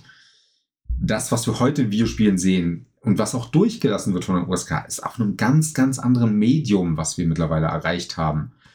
Und wie gesagt, ich persönlich finde es halt super faszinierend, wie schnell wir das so in der Form erreicht haben. Das haben, wie gesagt, andere Medien nicht äh, so schnell geschafft. Wir haben es aber auch anderen Medien zu verdanken. Die Film, äh, also der Film hat ja auch im Indizierungsbereich und im äh, Freigabenbereich auch jahrzehntelange Probleme gehabt. Und hätten die Filme diese Vorarbeit nicht geleistet, hätten die Videospiele diese Möglichkeit gar nicht bekommen. Ja, dem kann ich, mehr kann ich leider auch dazu nicht mehr sagen, weil ich würde jetzt gerne noch Beispiele mit reinsetzen, was äh, Spiele angeht, wo ich sage, oh, die sind künstlerisch wirklich sehr wertvoll, aber eigentlich wäre das, es ist halt was sehr Subjektives. Deswegen würde ich mhm. dir tatsächlich nochmal so, wirklich in dem Fall komplett subjektiv äh, die Frage stellen, bei welchem Spiel hast du zuerst gedacht, oh, fuck, das ist Kunst. Das ist etwas, was verstanden werden will, was aber auch nicht in einer Form verstanden werden möchte, sondern was von jedem Betrachter für sich betra äh, verstanden werden will. Denn viele Spiele, wie sie früher waren, hatten keine andere äh, Ebene, die du verstehen konntest. Mittlerweile haben Spiele halt mehrere Ebenen. Mhm.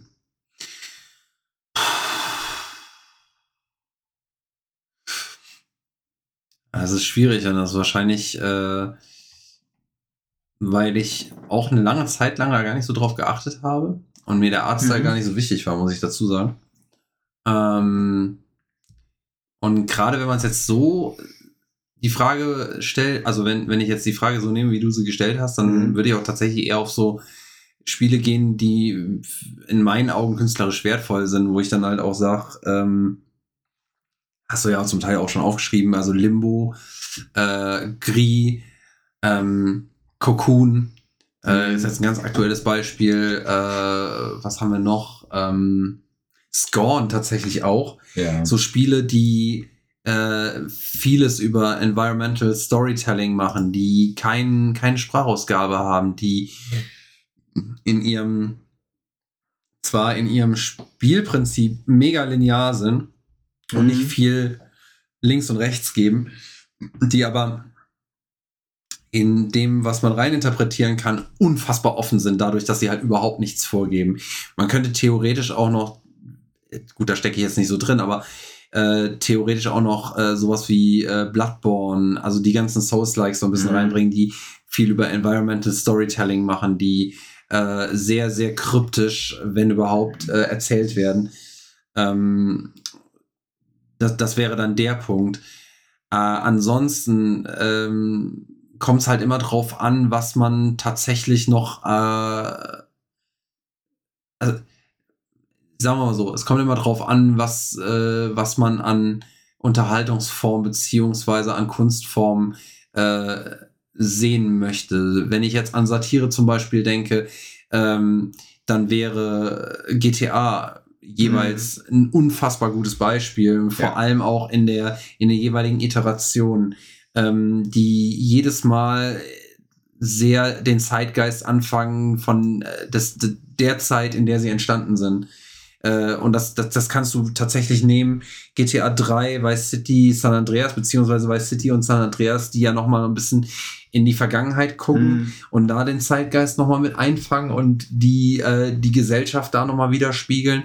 Und dann hast du wieder ein GTA 3, was in der, im Jetzt spielt, wobei äh, man da schon, da war es noch nicht so ganz so dicht. Mhm. Äh, bei GTA 4 zum Beispiel hat man da schon wesentlich mehr äh, noch aus den Augen von einem äh, Immigranten. Ähm, und ja, bei GTA siehst du halt viel ne? mehr den Zeitgeist, ne? Richtig, richtig. Und äh, selbst im ersten und im zweiten Teil, also im ersten und im zweiten Teil war es noch ein bisschen weniger vielleicht, da war noch ein bisschen mehr tatsächlich einfach nur Gameplay und äh, reine, äh, reines Chaos vielleicht. Mhm. Ähm, weil man muss auch dazu sagen, früher war es halt auch häufiger, dass man einfach geguckt hat, was macht Spaß man hat irgendein, man hat einfach geguckt, ey, was kann man mit einem Programm machen? Und äh, wenn es Spaß gemacht hat, hat man daraus versucht, ein Spiel zu machen. So, das ähm, Medium hat halt versucht zu experimentieren.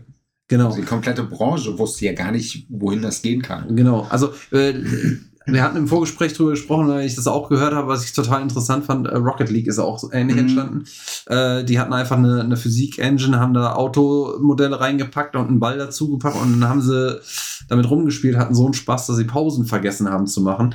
Ähm, und daraus ist das Spiel entstanden sozusagen. Mhm. Und ähm, das ist ja auch geil. Und im Endeffekt ist es ja auch das, woran manche Spieler auch scheitern, dass man ähm, zu verkopft rangeht, äh, vielleicht an eine Story, die man erzählen möchte und äh, dann irgendwann, wenn man rangeht, das Spiel zu entwickeln und Richtung Gameplay geht, auf einmal feststellt, scheiße, das macht überhaupt keinen Spaß. Mhm. Das äh, sucht viele Spiele heim und ähm, ja. führt ganz häufig auch zu Reboots, äh, also beziehungsweise äh, Neuanfängen in der Spielentwicklung. Äh, oder zu, im schlimmsten Fall zu einer Entwicklungshölle. Aber ähm, wie gesagt, das ist halt immer die Frage, was möchtest du? Es gibt bestimmt auch Leute, die sagen, für mich ist es künstlerisch, äh, ein Rennspiel zu sehen, mhm. äh, in, in der De im Detailgrad der Autos, die dargestellt werden. Wo ich zum Beispiel sage, gut, da fehlt mir der Artstyle, das ist zu sehr an der Realität. Aber trotz, äh, auch da gibt's andere Beispiele, keine Frage. Ja, ja. Ne? Also es gibt ja auch, äh, was, oh fuck, da fallen mir keine Beispiele an. Ein, ähm, so ein Ridge Racer zum Beispiel, das hat einen Artstyle, weil äh, das nicht wirklich realistisch ist, äh, mhm. auch von seiner Darstellung nicht. Oder ähm, äh, Hot Wheels zum Beispiel, was da ein bisschen mehr Richtung Spielzeug geht und sowas. Das, das, ne, das, das sind so Punkte. Äh, da kann man auch Kunst rein interpretieren und sehen. Es ist die Frage, was nehme ich als Kunst wahr? Äh, mhm. ich kann mich auch in ein Museum stellen von, von Gemälde, was äh, rein objektiv von jedem als Kunst gesehen wird, wo ich aber sage, ganz ehrlich, äh, das kann ich auch. Äh, eine Leinwand mit einer, mit einer Farbrolle rot anmalen und ein paar Farbschränkler draufballern mit einem Pinsel. Da muss ich kein Künstler für sein. Hm. Ne? Bei jemandem anderen löst das was aus. Ja. ja? Äh, nur weil das bei mir nicht wirkt, heißt das nicht, dass es bei jemandem anderen nicht wirkt. Und auch das ist Kunst. Das macht halt Kunst auch überhaupt äh, beredenswert. Richtig. Weil wenn wir alle aktiv sofort sagen, okay, das ist Kunst und äh, das und das sehen wir da hinten, dahinter, denn naja, braucht kein Mensch Kunst studieren. Richtig. Und da sind wir nämlich auch wieder beim Punkt, ne? Es gibt ja auch äh, diesen Studiengang, ähm, ich weiß nicht, ob es den woanders gehört, noch nie woanders gehört, aber äh, Universität Koblenz bietet ja den Studiengang oder hat ihn angeboten, ich weiß nicht, ob es ihn noch gibt, äh, der Computervisualistik an. Mhm. Äh, der ist auch verbunden mit tatsächlich Kunstvorlesungen, Kunstgeschichte ähm, und ist so ein Grundpfeiler für äh, auch Videospielentwicklung und Design ähm, mhm. mit gedacht und äh, bietet einem damit auch Möglichkeiten. Und das finde ich halt ganz interessant. Also man, man, man kann es ja auch wirklich studieren in die Richtung oder Game Mhm. Design halt. Und es ist tatsächlich dann auch verbunden mit äh, Modulen der Kunst und der Kunstgeschichte. Und äh, wo man halt auch selber künstlerisch dann tätig sein, äh, Mhm. tätig wird. Äh, also in Sachen Zeichnen, was weiß ich nicht was. Ne? Und ja, allein das finde ich spricht schon was aus.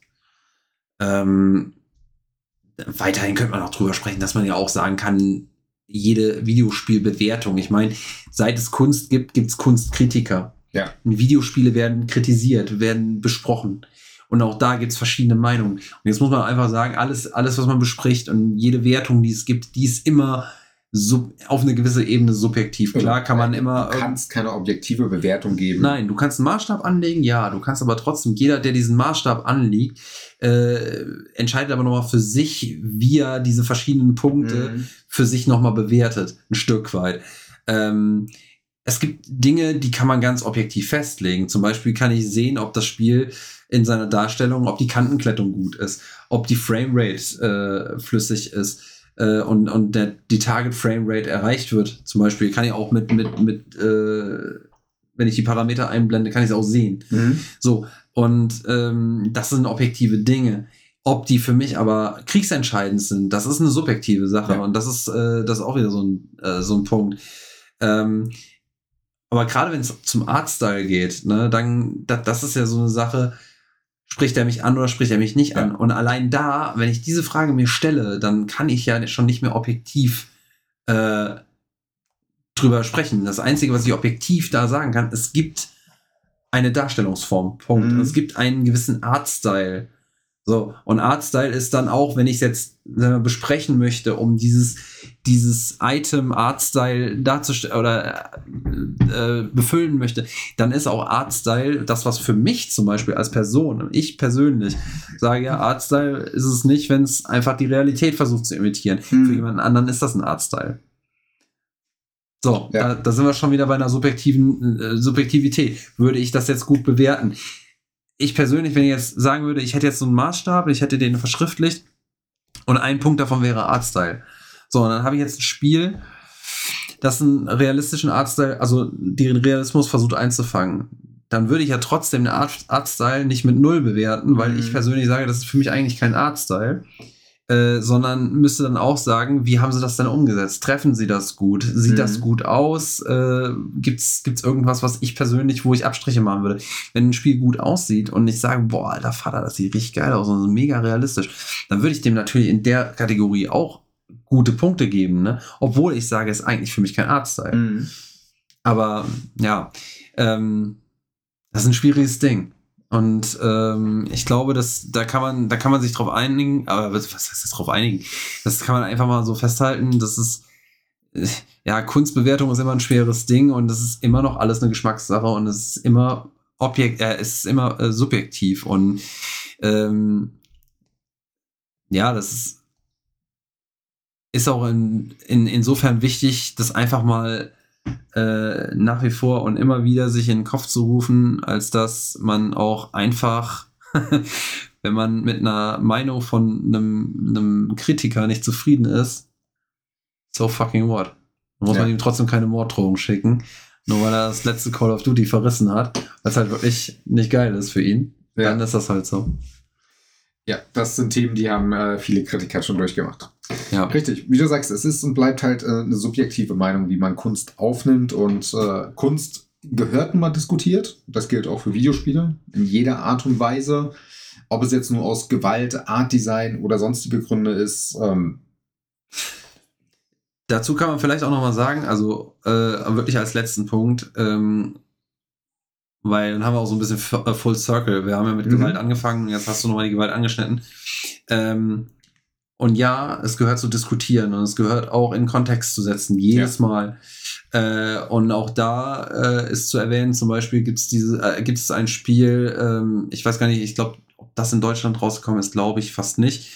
Äh, das nennt sich, ich meine, Hatred ja, äh, was ein ziemlich, äh, ich glaube, ein Twin-Stick-Shooter. Es war ein Twin-Stick-Shooter, ich habe es damals auch mal gespielt. Genau. Ja. so ein bisschen im, im, äh, in so einer ISO-Perspektive und in, äh, in, in, in Schwarz-Weiß. Und hier ging es halt wirklich einfach nur darum, ohne Story, ohne Hintergrund, ohne irgendwas, einfach nur Menschen umzubringen, äh, Attentate zu verüben und äh, halt wirklich dem Hass gegen die Menschheit, und wir beide sind keine Menschenfreunde, äh, wirklich einfach nur zu frönen. Und das Ganze ähm, hatte wirklich keinen weiteren anderen Hintergrund. Mhm. Und da dann auch mal zu, das Ganze in Frage zu stellen, muss das sein, ist tatsächlich, finde ich, legitim. Äh, jetzt war es auch kein besonders gutes Spiel, äh, laut Richtig. Kritiken, und äh, hat sich sehr schnell ins Repetitive gebracht und hatte halt auch wirklich keine Substanz. Äh, und was noch dazu kam, ist, dass das Spiel halt auch von einem Studio entwickelt worden ist, äh, was dann äh, später so bekannt geworden ist, wo es auch diverse Verbindungen in die rechte Szene äh, gibt und gab. Ähm, wo man dann natürlich auch nochmal das Ganze, wenn man den Hintergrund nimmt, das Spiel dann nochmal in einen anderen Rahmen fassen Mhm. kann, wenn man es dann da wieder kontextualisiert, was halt, wie gesagt, sein muss. Ähm, ja. Und wenn da jetzt eine USK zum Beispiel sagt, das ordnen wir so ein, dass wir das in Deutschland einfach nicht äh, ja verkauft sehen wollen, ähm, dann finde ich das in Ordnung. Mhm. Ähm, weil da, wie gesagt, fehlt meiner Meinung nach dieser künstlerische Rahmen, weil hier geht es nicht um Kunst, hier, weil du kannst mir nicht erzählen, äh, die Kunst ist hier das Töten. Nein. Ähm, So. Das Ding ist, äh, wenn du Scheiße als Kunst tarnst, bleibt es halt nur Scheiße am Ende. Ja. Du kannst sicher aus Scheiße auch Kunst bauen, aber In Hatred ist halt wirklich ein gutes Beispiel für, es ist halt einfach nur Müll und daraus versuchen wir was zu bauen. Und ich weiß nicht, ob die damals versucht haben, die Entwickler irgendwie was daraus Größeres zu machen, in Form von, das äh, hier, guck mal, guck mal hier, wir sind Kunst und äh, wir wollen anecken und alles und es ging schief. Effektiv, wie du halt sagst, die äh, Entwickler hatten äh, nachgewiesenerweise sehr fragwürdige Hintergründe. Bei denen würde ich jetzt aber sagen, nee, das war kein Weg, irgendwie Kunst darzustellen, das war eher nur, äh, wir wollen halt Gewalt zeigen. Und das, was ich letzte Woche zu Succubus auch gesagt habe, nee, die wollen keine Kunst darstellen, die wollen halt einfach nur Penisse zeigen. Ja. Also es ist halt, ja, und ähm, wenn, wenn, wenn du halt wirklich, wie gesagt, wenn du, wenn du kein, wenn du selber nichts zu sagen hast, außer das so eher Pimmel oder halt Blut und Gewalt, ja, dann, dann, dann ist es auch, ich meine, dann löst es ja auch was bei dir aus, so Mhm. irgendwie. Das kann man theoretisch sagen, ja, da würde ja wieder in die Definition Kunst passen, aber ähm, wenn es halt wirklich einfach nur dieses, das Kopfschütteln ist, was es auslöst. Ja. Ähm, und wie gesagt, es ist halt, finde ich, auch da wichtig, diesen Kontext herzustellen, okay, wer hat es denn entwickelt?